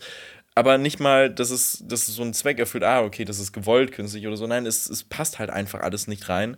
Und auch der Humor, der zündet nicht. Also es ist, es ist wirklich, ich weiß nicht, was das ist. Und dann auch ein paar fragwürdige Sachen. Die Figur von Dolph Lundgren, die ist äh, ein Scharfschütze. Und die war anscheinend, äh, ansch anscheinend, also der setzt hier diese Handlung fort, ist der Alkoholiker gewesen in den vorherigen Teilen, ist aber jetzt trocken. Und weil er trocken ist, ist er kein guter Scharfschütze mehr. So, und dann beginnt er irgendwann im Film, ach, scheiß drauf. Dann, dann trinkt er wieder was und sagt, ich bin zurück, Baby. So, und, äh, Oh nein. Ja, und das, wo ich auch so denke, das ist ein bisschen eine seltsame Botschaft, die hier verwe- äh, Ja, versendet schon. wird. So, dieses, Oh. okay, wir trinken jetzt, damit wir besser. Ah, wieder toxisch maskulin sein. Das ist genau, doch das, das Alkohol, ist, Alkohol ist geil. Es hat mir ein bisschen Lust gemacht auf den Film. Mir auch. Ich will ihn jetzt sehen, auf jeden Fall. Nee, so machen wir das ja mit dem Podcast. Aber was Also- mich auch, was mich tatsächlich an dem Film so ein bisschen reizt, sind ganz un, also unironisch, 50 Cent spielt mit und äh, Iko Als Weiß Gaddafi. im Exoskelett. Cyberpunk Gaddafi 3000. Ja. so lustig. Aber Ich hätte auch, also auch Iko Uweis, das ist der Hauptdarsteller aus The Raid, der spielt auch mit. Das ist auch halt äh, aus beiden Raid-Filmen. sehe ich 50 Cent als Gaddafi. Wenn irgendwann mal ein Gaddafi-Biopic rauskommt, das ist das, was ich sehen will. Ja, ähm, ja aber Iko weiß, also die Action, ähm, die Iko weiß ja eigentlich zu bieten hat, was man ja auch in The Raid gesehen hat, Ja. das kommt hier gar nicht wirklich zur Geltung, denn das ist so zerschnitten. Das ist ja nicht wie in The Raid, wo draufgehalten wird und die Action-Szenen auch wirklich mal zur Geltung kommen. Hier ist wirklich alles so dermaßen zerschnitten, ähm, damit auch noch ein Stallone, glaube ich, auch noch mal äh, zeigen kann, dass er Action kann, in Anführungszeichen. kann. Genau, springen kann. Aber das kann das mit seinem Rücken, wie er da im Film gesagt hat, ich weiß es nicht. Und dein Fazit ist also, du würdest diesen Film niemandem empfehlen? Das ist halt die Frage. Also ich glaube, wenn man, wenn man, ich, also da habe ich mich wirklich gefragt, wenn man Fan von dieser Reihe ist oder generell wirklich auch, es gibt ja auch dieses, die, dieses berühmte Sprichwort, so ja, einfach, das ist so Kopf aus Kino. So, so was bei vielen Actionfilmen ist. Frage ich mich aber, selbst wenn du deinen Kopf ausschaltest, kannst du diese Schwächen, vor allem wirklich diese Optik ignorieren. Und ich glaube, du kannst es nicht. Und das, das, es ist wirklich, es sieht so dermaßen hässlich aus, dass, dass ich da nicht glaube, dass auch wenn, wenn Leute da wirklich mit dieser Einstellung reingehen, okay, gut, komm, ich lasse mich jetzt einfach berieseln. Ich glaube, du kannst dich nicht berieseln lassen, wenn du dann wirklich dieses Produkt da serviert Du hast dann keinen Spaß mehr, meinst du? Nee, überhaupt Okay. nicht. Und selbst wenn du ein totaler Stallone-Fan bist und dich immer noch freust, wenn er nochmal solche Rollen macht, glaube ich, tut es doch auch eher weh als Stallone-Fan, dass er sowas macht. Mich erinnert das witzigerweise, dass du den gesehen hast jetzt äh, gestern, ähm, an mich und äh, Resident Evil The Final Chapter. Weil da hatte ich auch irgendwie zwei Filme aus dieser sechsteiligen Reihe gesehen und dann halt The Final Chapter. Und ich war halt auch äh, A, von der Handlung komplett lost. Die hat auch so mittendrin dann halt für mich ne, äh, gestartet. Und ich dachte mir aber danach trotzdem, das ist ja, also wirklich, das, das, also egal wie die Filme vorher waren, das ist doch einfach auf keinem Planeten dieser Welt ein guter Film.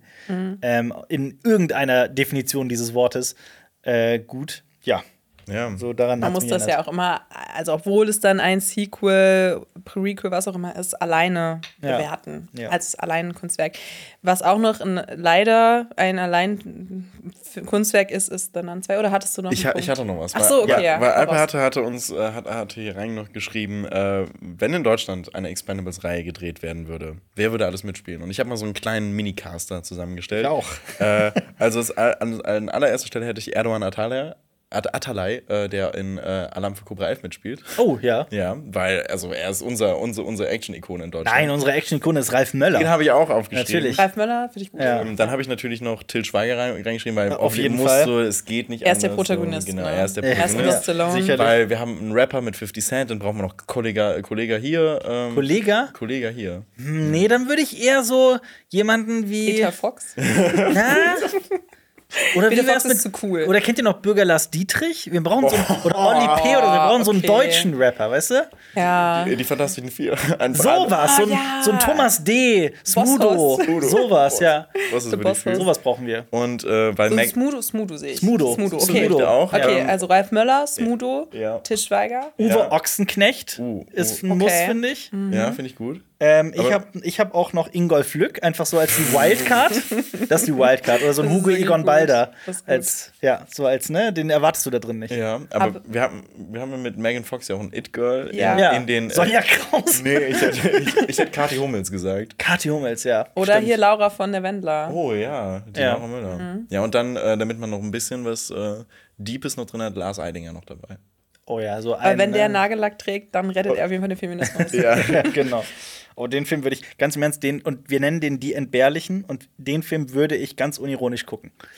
Ja. Die entbehrlich. aber, Das ist aber aber auch wieder ein Metakommentar. aber eigentlich schon, du ja, kannst dir ja- den Film, du kannst wirklich, das, die sind entbehrlich. Ja. Also der Film ist entbehrlich und so, Ja, aber sch- schön, wenn die Ja. bei entbehrlich das bärlich mit Mit äh, äh, und damit ja. sind es einfach so alles Bären. Ja, das wäre auch lustig, ja. Die. Entbehrlichen. Die Entbärlis. Wir haben gerade einen Film, äh, äh, eine Filmidee geschrieben. Konstantin, ihr kennt, ihr habt Ja. unsere Nummer. ich glaube ganz ehrlich, die Filmförderung in Deutschland, die würde sagen, oh, das klingt eigentlich ganz gut. Lass doch mal, lass doch mal Millionen reinpumpen. Ja.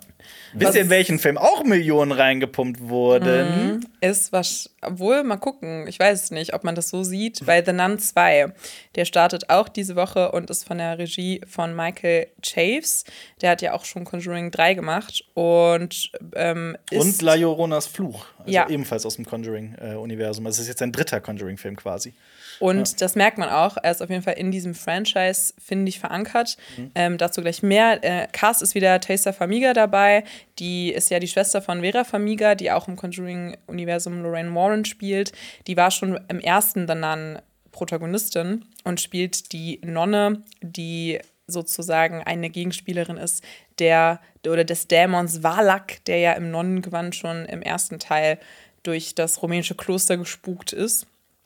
Und ja, in dem Sequel spielt jetzt die Handlung in, nicht mehr in Rumänien, sondern in Frankreich, weil es geht eben weiter. Also Valak ist noch nicht weg vom Fenster und sie, die Schwester Irene, eben gespielt von Tessa Famiga, beginnt zu ermitteln. Und ja, Pfarrer sterben wieder und ähm, es hat etwas mit der Nonne zu tun, der, ja. den Dämonen. Ich finde es übrigens krass, dass äh, Taisa Famiga und äh, Vera Famiga äh, Geschwister sind.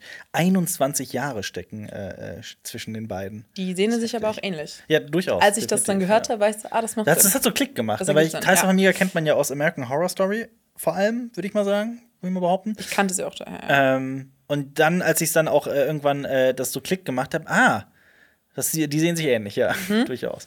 Und ich weiß nicht, ob irgendwer da draußen was für dann eins übrig hatte. Ich weiß nicht, wie es euch Boah, geht. Boah, gar nicht. Gar nicht, ja. Null. Also ich habe den gesehen und fand den wirklich, also ich fand, es ist so eine, so eine, so eine, es ist so eine, so eine Art von Horrorfilm, die man gerne mit Freunden an so einem äh, geselligen Abend gucken kann, wo man aber auch nicht besonders aufmerksam ist, wo man miteinander quatscht und äh, vielleicht das eine oder andere, was auch immer, Getränk äh, verzehrt.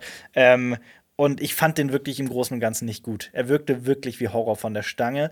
Äh, ich finde es so wahnsinnig schade, weil ich finde auch, dass das gesamte Conjuring-Universum sich so ein bisschen äh, südwärts bewegt hat, so nach, den, äh, nach dem unglaublich starken ersten Film. Und ich fand auch den zweiten äh, äh, noch ganz gut. Ähm, und auch Annabelle und so. Aber ich finde dann so, es hat irgendwann komplett nachgelassen. Conjuring 3 finde ich ganz furchtbar.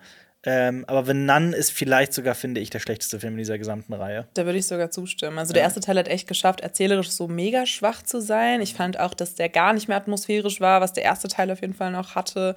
Ähm, so, so voll seinen Charme so ein bisschen verloren. Also wirklich mhm. so nur Jumpscares, überhaupt gar keine Szenen, die sich irgendwie aufbauen konnten, die so von alleine von der visuellen Stimmung erzeugt haben. Also es war so sehr viel Intensität, also so mega viel, so Cut, Cut, Cut, irgendwie Soundeffekt und dann äh, steht dann da die Nonne. Und ja, ich weiß nicht, wolltest du da auch noch was zu sagen? Oder hast, hast du eine konträre Meinung zu The Nun? Nee, überhaupt okay. nicht. Also go for it, mach weiter. okay, weil dann würde ich da, dazu kommen, was jetzt der zweite Teil, ich war in der PV auch zu sehr ähnlichen Zeit, wie du in Expendables 4 gegangen bist, ähm, habe ich mir The Nun 2 angetan. Und ja, irgendwie schließt der Teil daran an, was der erste Teil schon falsch gemacht hat. Also es ist auch sehr viel Horror von der Stange, wie man es so sagen würde. Die Jumpscares. Jumpscares. Horrorklischees. Horrorklischees. Die, ja. die Nonne wird auch viel zu oft, finde ich, gezeigt. Also es ist fast, dass man gar nicht mehr so eine Ehrfurcht vor ihr hat. Ich hätte mich nicht gewundert, wenn sie in ein, zwei Szenen so stolpert und man so das Gefühl hat, sie äh, ist wirklich so eine Person, die irgendwo lang geht. Ähm, es gibt ein, zwei Szenen, die ich toll fand, weil die einfach intelligente Ansätze hatten, wie man so Horror erzeugen kann, wie man nochmal ein anderes Element mit reinbringt. Die waren aber alle schon im Trailer zu sehen. Also das heißt, wenn ihr den Film sehen wollt, wenn euch dann eins Spaß gemacht hat und ihr wissen wollt, wie es weitergeht, dann würde ich mir nicht irgendwie den Trailer, wenn ihr das noch nicht gemacht habt, anschauen, weil der greift total viel vorweg, was sehr schade ist. Und ja, ich fand, es war erzählerisch vielleicht ein bisschen kohärenter als der erste Teil noch. Es hat so ein paar mit so, so zwei Handlungssträngen so ein bisschen gespielt, aber der verliert sich auch irgendwie am Ende und dann ist man dann doch auch nicht überrascht, wie es endet. Also es ist so sehr vorhersehbar auch, das fand ich ja. sehr schade. Aber was du gerade gesagt hast, ähm, Wege wie Horrorfilme sich auch neue, also Neues überlegen, um zu äh, gruseln, ich finde das einen wahnsinnig äh, interessanten Punkt, weil ich daran auch oft Horrorfilme festmache, wie ich sie persönlich finde. Ich muss, mich hat es gerade erinnert an den äh, 2016er Film The Forest mit Natalie Dormer äh, die du bald auch in Game of Thrones übrigens kennenlernen wirst. Ähm, die äh, The Forest ist ein Film, den ich wirklich nicht empfehlen würde. Das ist kein guter Film. Es ist ein, mhm. äh, ich finde den auch sehr, wirklich, der ist auch, der ist einfach nicht gut. Ähm, ist ein Horrorfilm über, wo wir eben bei Logan Paul waren, über den Aokigahara-Wald in Japan ähm, und eine Frau, die sich darin äh, verirrt. Und es gibt da eine Szene, die mir auch trotzdem so einen wirklich einen richtigen Gruseleffekt ausgelöst hat. Ähm, sie kommt an einen Fluss und der fließt halt dann in die eine Richtung und äh, sie verliert langsam die, den, den Überblick und wo sie ist und so weiter und so fort. Geht einmal durch den Wald, verirrt sich, geht im Kreis, kommt zurück zu diesem Fluss an dieselbe Stelle und der Fluss fließt in die andere Richtung. Uh, okay. Und ich habe da so richtig so eine Gänsehaut bekommen, weil ich das so clever fand, diesen einen kleinen Moment. Und das hat dafür gesorgt, dass dieser Film mir im Gedächtnis geblieben ist, obwohl es unabhängig von dieser Szene im Großen und Ganzen ein völlig vergessenswerter Film ist. Ähm, das hat mich gerade irgendwie, ich weiß nicht warum, ich wollte diese Anekdote einfach Aber, aber erzählen. guter ja. Punkt, weil das fand ich nämlich auch rausgegriffen sind diese Szenen, finde ich es auch wert, die sich vielleicht auf YouTube anzuschauen. also wenn man da ähm, Bock zu, zu hat. Aber ich würde sagen, The Nun 2 lohnt sich nicht, ähm, wenn man nicht sowieso schon was fürs Conjuring-Universum übrig hat Mhm. und mega Fan ist vielleicht, weil das wird auch am Ende noch mal einge eingebettet in, In das die, Universum, in das Universum. ja. Und das finde ich dann auch immer so, ach Gott, so das ist diese Franchise-Logik, dass man dann alles nochmal wieder in einer Off, äh, äh, nach dem Outro-Szene, äh, wie nennt man das nochmal? So ein post Genau, Post-Credit-Szene, sorry, das Wort ist mir gar nicht eingefallen, ähm, nochmal so anreißen muss, anstatt einfach mal vielleicht auch nicht äh, nochmal zu sagen, ah, da ist jetzt noch hier nochmal Lorraine Warren. Ah, sind wir nochmal in dem Trophäenraum? Ja, nee, nee, nee, das zum Okay. Glück nicht. Ja, Ich will jetzt auch nicht vorweggreifen, aber ja. Ja. Ich finde es krass, dass jede Reihe, die James Wan geschaffen hat, wirklich, Mhm. also einen echt guten ersten Teil, vielleicht auch einen guten zweiten Teil hat, aber dann komplett versandet ist, wenn er dann auch. Wenn er das Schiff Genau, verlässt, wenn ne? er das Ja. Zepter auch so übergibt. Weil bei Saw ist es so, ist es Mhm. bei Insidious so und es ist ja auch bei Conjuring so. Und ich finde das echt ein bisschen, ja. bisschen krass. Aber Schade drum. ja, aber was ist denn dein Lieblingsteil aus dem Conjuring-Universum? Ist es dann noch der erste? Der erste, definitiv. ich weiß noch, der auch. erste hat mich damals auch wirklich ähm, beeindruckt. Also ich weiß noch, dass ich da, glaube ich, auch noch nicht so viel. Also Insidious kam danach, ja? Ne? Conjuring also, war erst echt? Oder? Okay, weil ich, ich habe auf jeden Fall als erstes Conjuring gesehen. Und ich hatte da mega Lust drauf, auch noch eigentlich mehr aus diesem Universum zu sehen, aus dieser Filmreihe. Ähm, und ich mu- muss aber auch sagen, aus der Retrospektive ist der Film jetzt auch nicht mega intelligenter als jetzt. Also es ist jetzt nicht so, finde ich, herausragend intelligenter Horror, aber Mhm. ich finde, er funktioniert dafür, was er sein will und er hat immer noch diese Originalidee. Und ich finde, dann ist es so ein bisschen Conjuring ausgeschlachtet worden. Genau, Ja. Mhm. Conjuring. Ähm, und auch Szenen, die ja wirklich ein bisschen in die Geschichte des Horrors eingegangen sind, so wie Ja. mit der Szene mit dem Klapp, äh, Kla Klappen, mit dem Klatschen im Hintergrund. ja. Und ja, Insidious war übrigens 2010, Conjuring 2013. ah, ja Zur okay. Info. Ja. Ja gut, Insidious habe ich erst danach geschaut. Deswegen würde Conjuring, glaube ich, auch immer so ein bisschen meine erste, erste Liebe bleiben Ja, ich, mag, ich mag in der Reihe Conjuring 1 auch am meisten. Und ich glaube, am wenigsten mag ich entweder The Nun oder vielleicht äh, hier Conjuring The Curse 3. of La Llorona. Achso, den wollte ich fragen, den habe ich nämlich nicht geguckt. Ja. Äh, Der ist aber auch nicht gut, oder? Nee, überhaupt nicht. Lief die nicht Über- sogar über- auf überhaupt Netflix? Ich bin mir nicht mehr sicher. nicht. Äh, boah, gute Mal. Frage. Keine Ahnung. Nicht. Naja, ja. Ähm, hast, was ist dein Lieblingsteil, Lenny? Um Auch zu Conjuring 1. Also, also ich glaube, es ist jetzt so. okay. Ja, Ich finde Conjuring 2 funktioniert auch noch sehr gut. ja finde ich auch. Ähm, aber ich glaube, das sind auch wirklich so die zwei, die man, finde ich, getrost immer noch gucken kann. Ich fand Annabelle auch nicht so kacke. Ich auch also nicht. da, da mochte Ja. ich eigentlich auch noch, weil es eben auch war, war wieder was anderes Und die war. Puppe sah auch gut, fucking gruselig. ja, eben. Ja, die das stimmt. Also- funktionieren. Ihr wisst, wir hatten die Originalpuppe, ne? Ja, wir hatten Ja. die. Nee, ihr wisst, ne, dass wir die wirklich hier hatten. War die, war die im Podcast zu Gast? Gu- Ihr guckt mich gerade so, äh, äh, äh, habt ihr nie Stahlfabrik gesehen, unseren Kurzfilm aus dem früheren Leben? Doch, Weil natürlich. Natürlich, aber. Da kommt eine Puppe drin vor. Und, das ist die Original? das ist die Originalpuppe aus. Äh, äh, also, nee, ich muss dazu sagen, äh, es war. Die haben für den Film, das war damals Annabelle 2, wenn ich mich nicht irre, äh, haben die zwei Puppen hergestellt. Eine, die sie verwendet haben im Film, und eine Ersatzpuppe. Falls die falls erste, die erste kaputt mal geht. läuft und äh, genau, weg ist. Und, ganz genau, falls sie geklaut wird, kaputt geht, was auch immer. Ähm, und diese zweite Puppe haben sie in dem Film aber nicht gebraucht, weil die nur mit der ersten gedreht haben. Dann sind die aber mit der zweiten Puppe, äh, haben die das uns angeboten, mit der zu drehen, mit der irgendwas zu machen. Äh, und wir haben die Chance genutzt und haben so wirklich so in der Nacht- und äh, nee, das Wort benutze ich nicht mehr, weil ich erfahren habe, dass das einen Nazi-Hintergrund hat, Nacht- und Nebelaktion. Hab ich auch Wusste ich gar noch nicht. mal, ja. Aber in so einer, also so in so einer, in so einer wirklich sehr, sehr kurzfristig haben wir gesagt, ach komm, dann machen wir dazu schnell was äh, und haben dann Stahlfabrik gedreht dazu. Und habt ihr gemerkt, dass die Puppe irgendwie Ja, klar, hast du den Film nicht gesehen? äh, nee, aber die Hinter war halt. Kulissen, meinst du? Also die war halt Der sympathisch wirklich. hat viel geredet. Ne? Ja. Also ist so, ja. Nee, also man muss dazu sagen, da war halt dann jemand von äh, Warner Bros. dabei die ganze Zeit und hat halt das beaufsichtigt, ne? nicht, dass wir irgendeinen Schabernack mit der Puppe treiben, äh, Geschlechtsteile dran reiben oder sie ausziehen oder sie in irgendwelche Das ist das komischen deine Situationen. Verständnis von Schabernack. Ich war auch, ich war, ich war auch gerade so, okay. Also, dass das wir ist einfach keinen Unsinn mit dieser von Puppe 0 auf treiben. 100 war das gerade so. Ja. Okay. So bin ich. Aber, aber, aber war, war das dann einfach der Security Guide von Annabelle?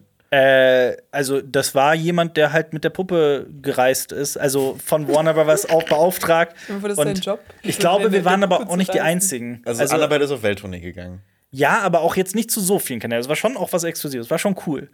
Ähm, und äh, äh, genau, die, die Person war halt dabei und äh, ich habe halt die Puppe in der Hand gehalten. Die war wirklich cool. Die war sehr, ähm, die war Hochwertig? sehr hochwertig. Ja. Die war sie sehr, sehr hochwertig Also ich angefühlt. meine, es ist ja the main thing in Ja, ja. Äh, Annabelle. Also das haben ich muss sagen, ich würde sowas nicht anfassen. ich auch nicht. Also ich, Ja, wirklich? Ich, ich, Ich ja, nee, da, da mische ich nicht mit. Ja. Nee, ich auch nicht. Ich Ich, manchmal will ich es auch nicht drauf ankommen lassen. Ich würde auch nicht dreimal in Spiegel Bloody Mary sagen. Würde ich nicht machen. Uh, das habe ich gemacht. das ist ja das habe das hab ich gemacht. Das ist, Ist ja das war fu- Null. furchtbar. Das war furchtbar. Also das war eine schlimme Woche, als ich das gemacht habe. Ich Also, habe also nicht, weil ich verfolgt wurde, sondern einfach, weil ich panische Angst hatte. wenn ich auch so Leitern sehe und so weiter, ich gehe sogar dann extra unten drunter Oh, durch. okay. Und so Sachen, die Leute äh, für Abergläubig halten, mache ich dann du extra. zerschlägst alle Spiegel bei dir zu Hause. überfährst schwarze Katzen. Ich liebe schwarze Katzen. Aber auch nur schwarze Katzen. Nein, stimmt gar nicht. äh, aber ja. Ja, gut. Äh, es startet aber außerdem auch noch was Besonderes, wo wir eben bei ähm, dem leider kürzlich von uns gegangenen äh, Lance Reddick waren. Ähm, eine Serie im John Wick-Universum, quasi ein Spin-off namens The Continental, startet am 22. September, also heute quasi, auf Amazon Prime Video. Und wenn ich das richtig verstanden habe, so steht es nämlich überall, wird es nur drei Folgen geben, drei Episoden. Dreiteiler. Ein Dreiteiler quasi. Wie in der ARD. Ja. Ja. Ähm, Leute, aber man darf jetzt nicht erwarten, dass man Leute aus dem äh, Originalfilm sieht. Also Keanu Reeves wird zum Beispiel nicht mitspielen. In der Hauptrolle zu sehen allerdings Mel Gibson. Ähm, es geht natürlich um, das, um diese Hotelkette Continental, die ja in der Welt von John Wick so quasi das äh, neutrale Gebiet für ähm, alle Mitglieder der kriminellen Unterwelt sind, also gezielt für Auftragsmörder, für Auftragskiller und äh, ja, Fans der Filme werden das sicherlich kennen. Werdet ihr das gucken für Continental? Was sagt ihr? Vielleicht. Ich bin jetzt nicht so gehypt, ich hätte das nicht ich- gebraucht, vor allem nicht ohne Keanu Reeves, aber Ich muss ja Game mal of rein. Thrones gucken. Ich kann mir das gar nicht angucken. Ja. Ich habe tatsächlich auch noch vieles auf meiner Watchlist jetzt erstmal. Ähm, ich muss auch noch hier ähm, äh, The Morning Show weiter gucken. Mhm. Ich wollte jetzt auch mal Murder, Only Murders in the Building endlich anfangen. Und Deswegen- die Dings, die, du hast eben noch gesagt, die vierte Staffel von Dings startet doch, von äh, Sex, Sex Education. Education startet auch. Da, da werde ich auf jeden Fall reingucken, weil das, Ja. da bin ich auch ein bisschen gespannt. Große Finale, was da passiert. Die letzte Staffel. Deswegen, ja. Werden sie endlich wissen, was Sex ist? das werden wir herausfinden. Das ist eine gute Frage. Ja.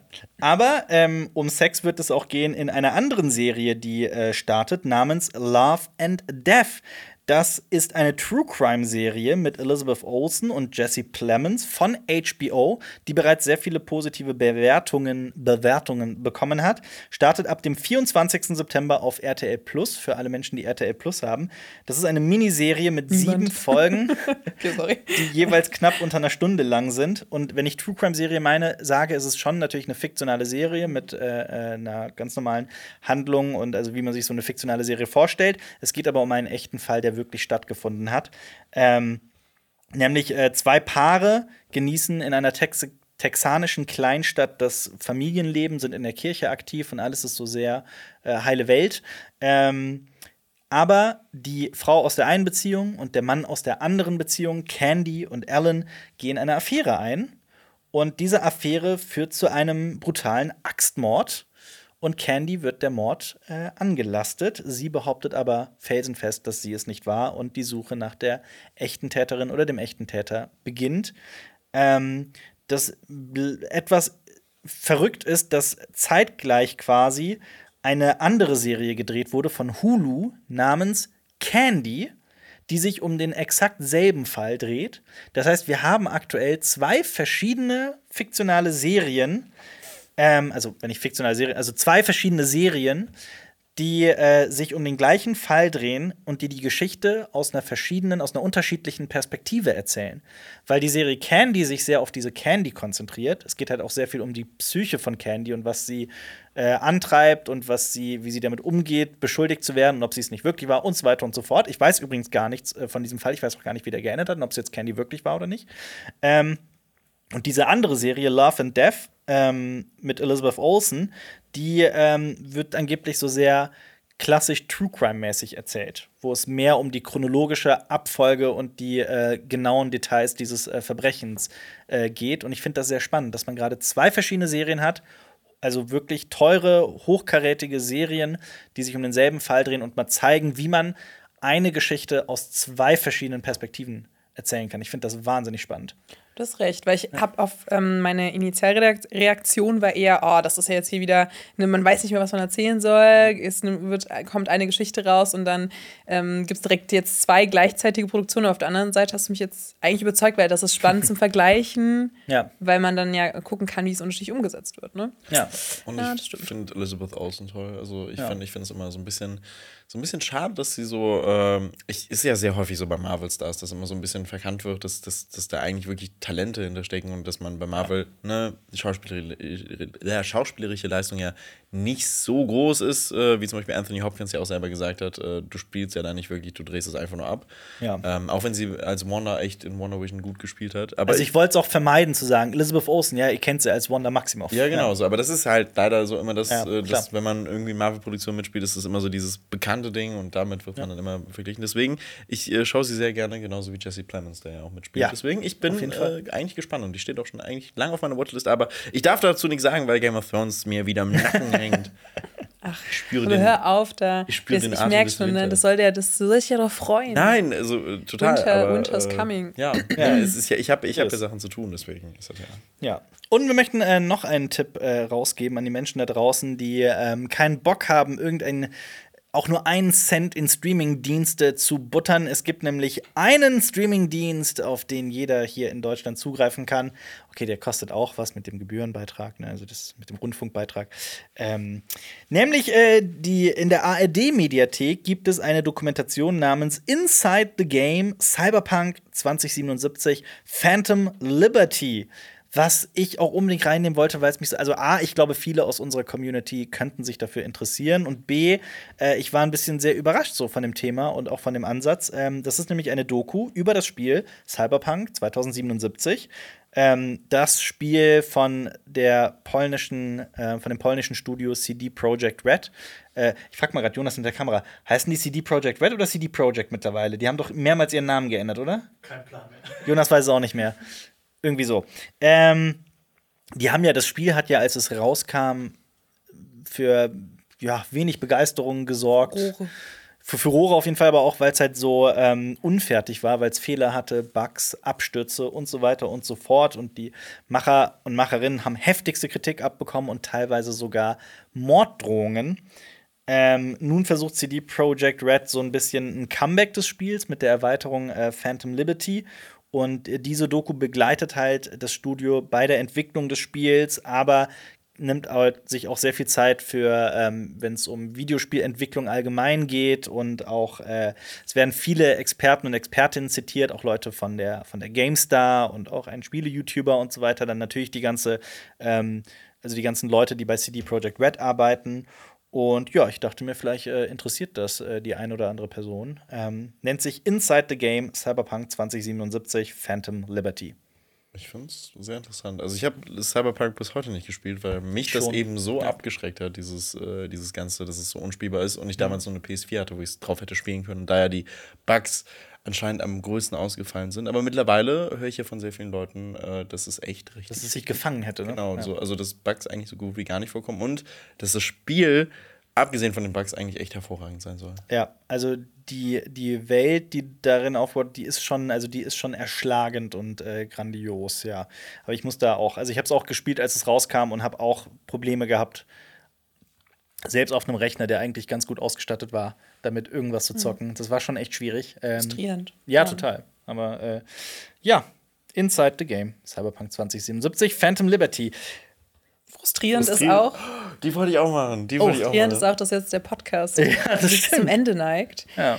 Und ja, äh, wir Bewertet hoffen- den Podcast Ja. gerne positiv. Genau, wir Danke hoffen, euch fürs hat's Zuhören. gefallen. Ja, und äh, bis zum nächsten Mal. Sorry, ich wollte dir nicht so ins Wort fallen. Nee, alles gut. Ich wollte eigentlich auch, also ich dachte so, wir können das als Überleitung nehmen. Aber dann Ach, mach ist du gut. gerne. Nein, ist gut. Wir nehmen das, wir lassen das jetzt einfach so drin. Okay. Einfach so mit diesem, okay. Ja, auf Wiederhören. Dann, ja, Schön. auf Wiederhören. Tschüss. Da waren Nazis und die haben geschrien. Wir mussten schnell aus dem Zug aussteigen und da waren Männer von der Wehrmacht mit großen Hunden. Das ist die Stimme von Irene. Um sie geht es hier. Als die Nationalsozialisten die Macht übernehmen, ist Irene noch ein kleines Mädchen. Bald wird es für Jüdinnen und Juden in Deutschland gefährlich. Und Irene muss mit ihrer Familie nach Amsterdam fliehen. Aber dann erobern deutsche Truppen die Niederlande.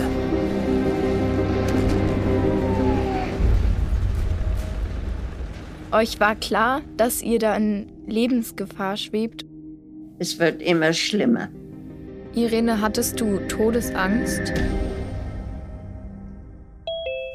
Hallo. Hallo. Hallo. Hallo. Ja, der Mikrofon ist jetzt an. Hört ihr mich? Ja. Ja. Ich sehe euch alle. Ich bin Ida. Ich bin Lanneke. Ich bin Mathilda. Ich bin Miller. In unserem Podcast sprechen vier Schülerinnen mit Irene, die heute in den USA lebt, über ihre Erfahrungen während des Holocaust. Sechs Millionen Juden können nicht darüber sprechen. Sie können nie darüber sprechen. Und es ist für mich eine Pflicht, das zu erzählen. Irene erzählt von Freunden, die verschwinden, von Ausgrenzung, von der Verfolgung und vom Konzentrationslager, von Hoffnung und von Freiheit. Von der Minute, dass wir in Bergen-Belsen angekommen sind, war es nur Angst. Und hattet ihr noch eine Hoffnung, doch noch rauszukommen? Es war der einzige Ziel, Überleben.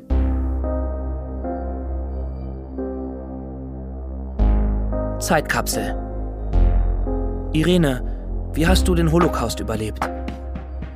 Danke, dass du diese Erinnerungen alle nochmal für uns ausbuddelst.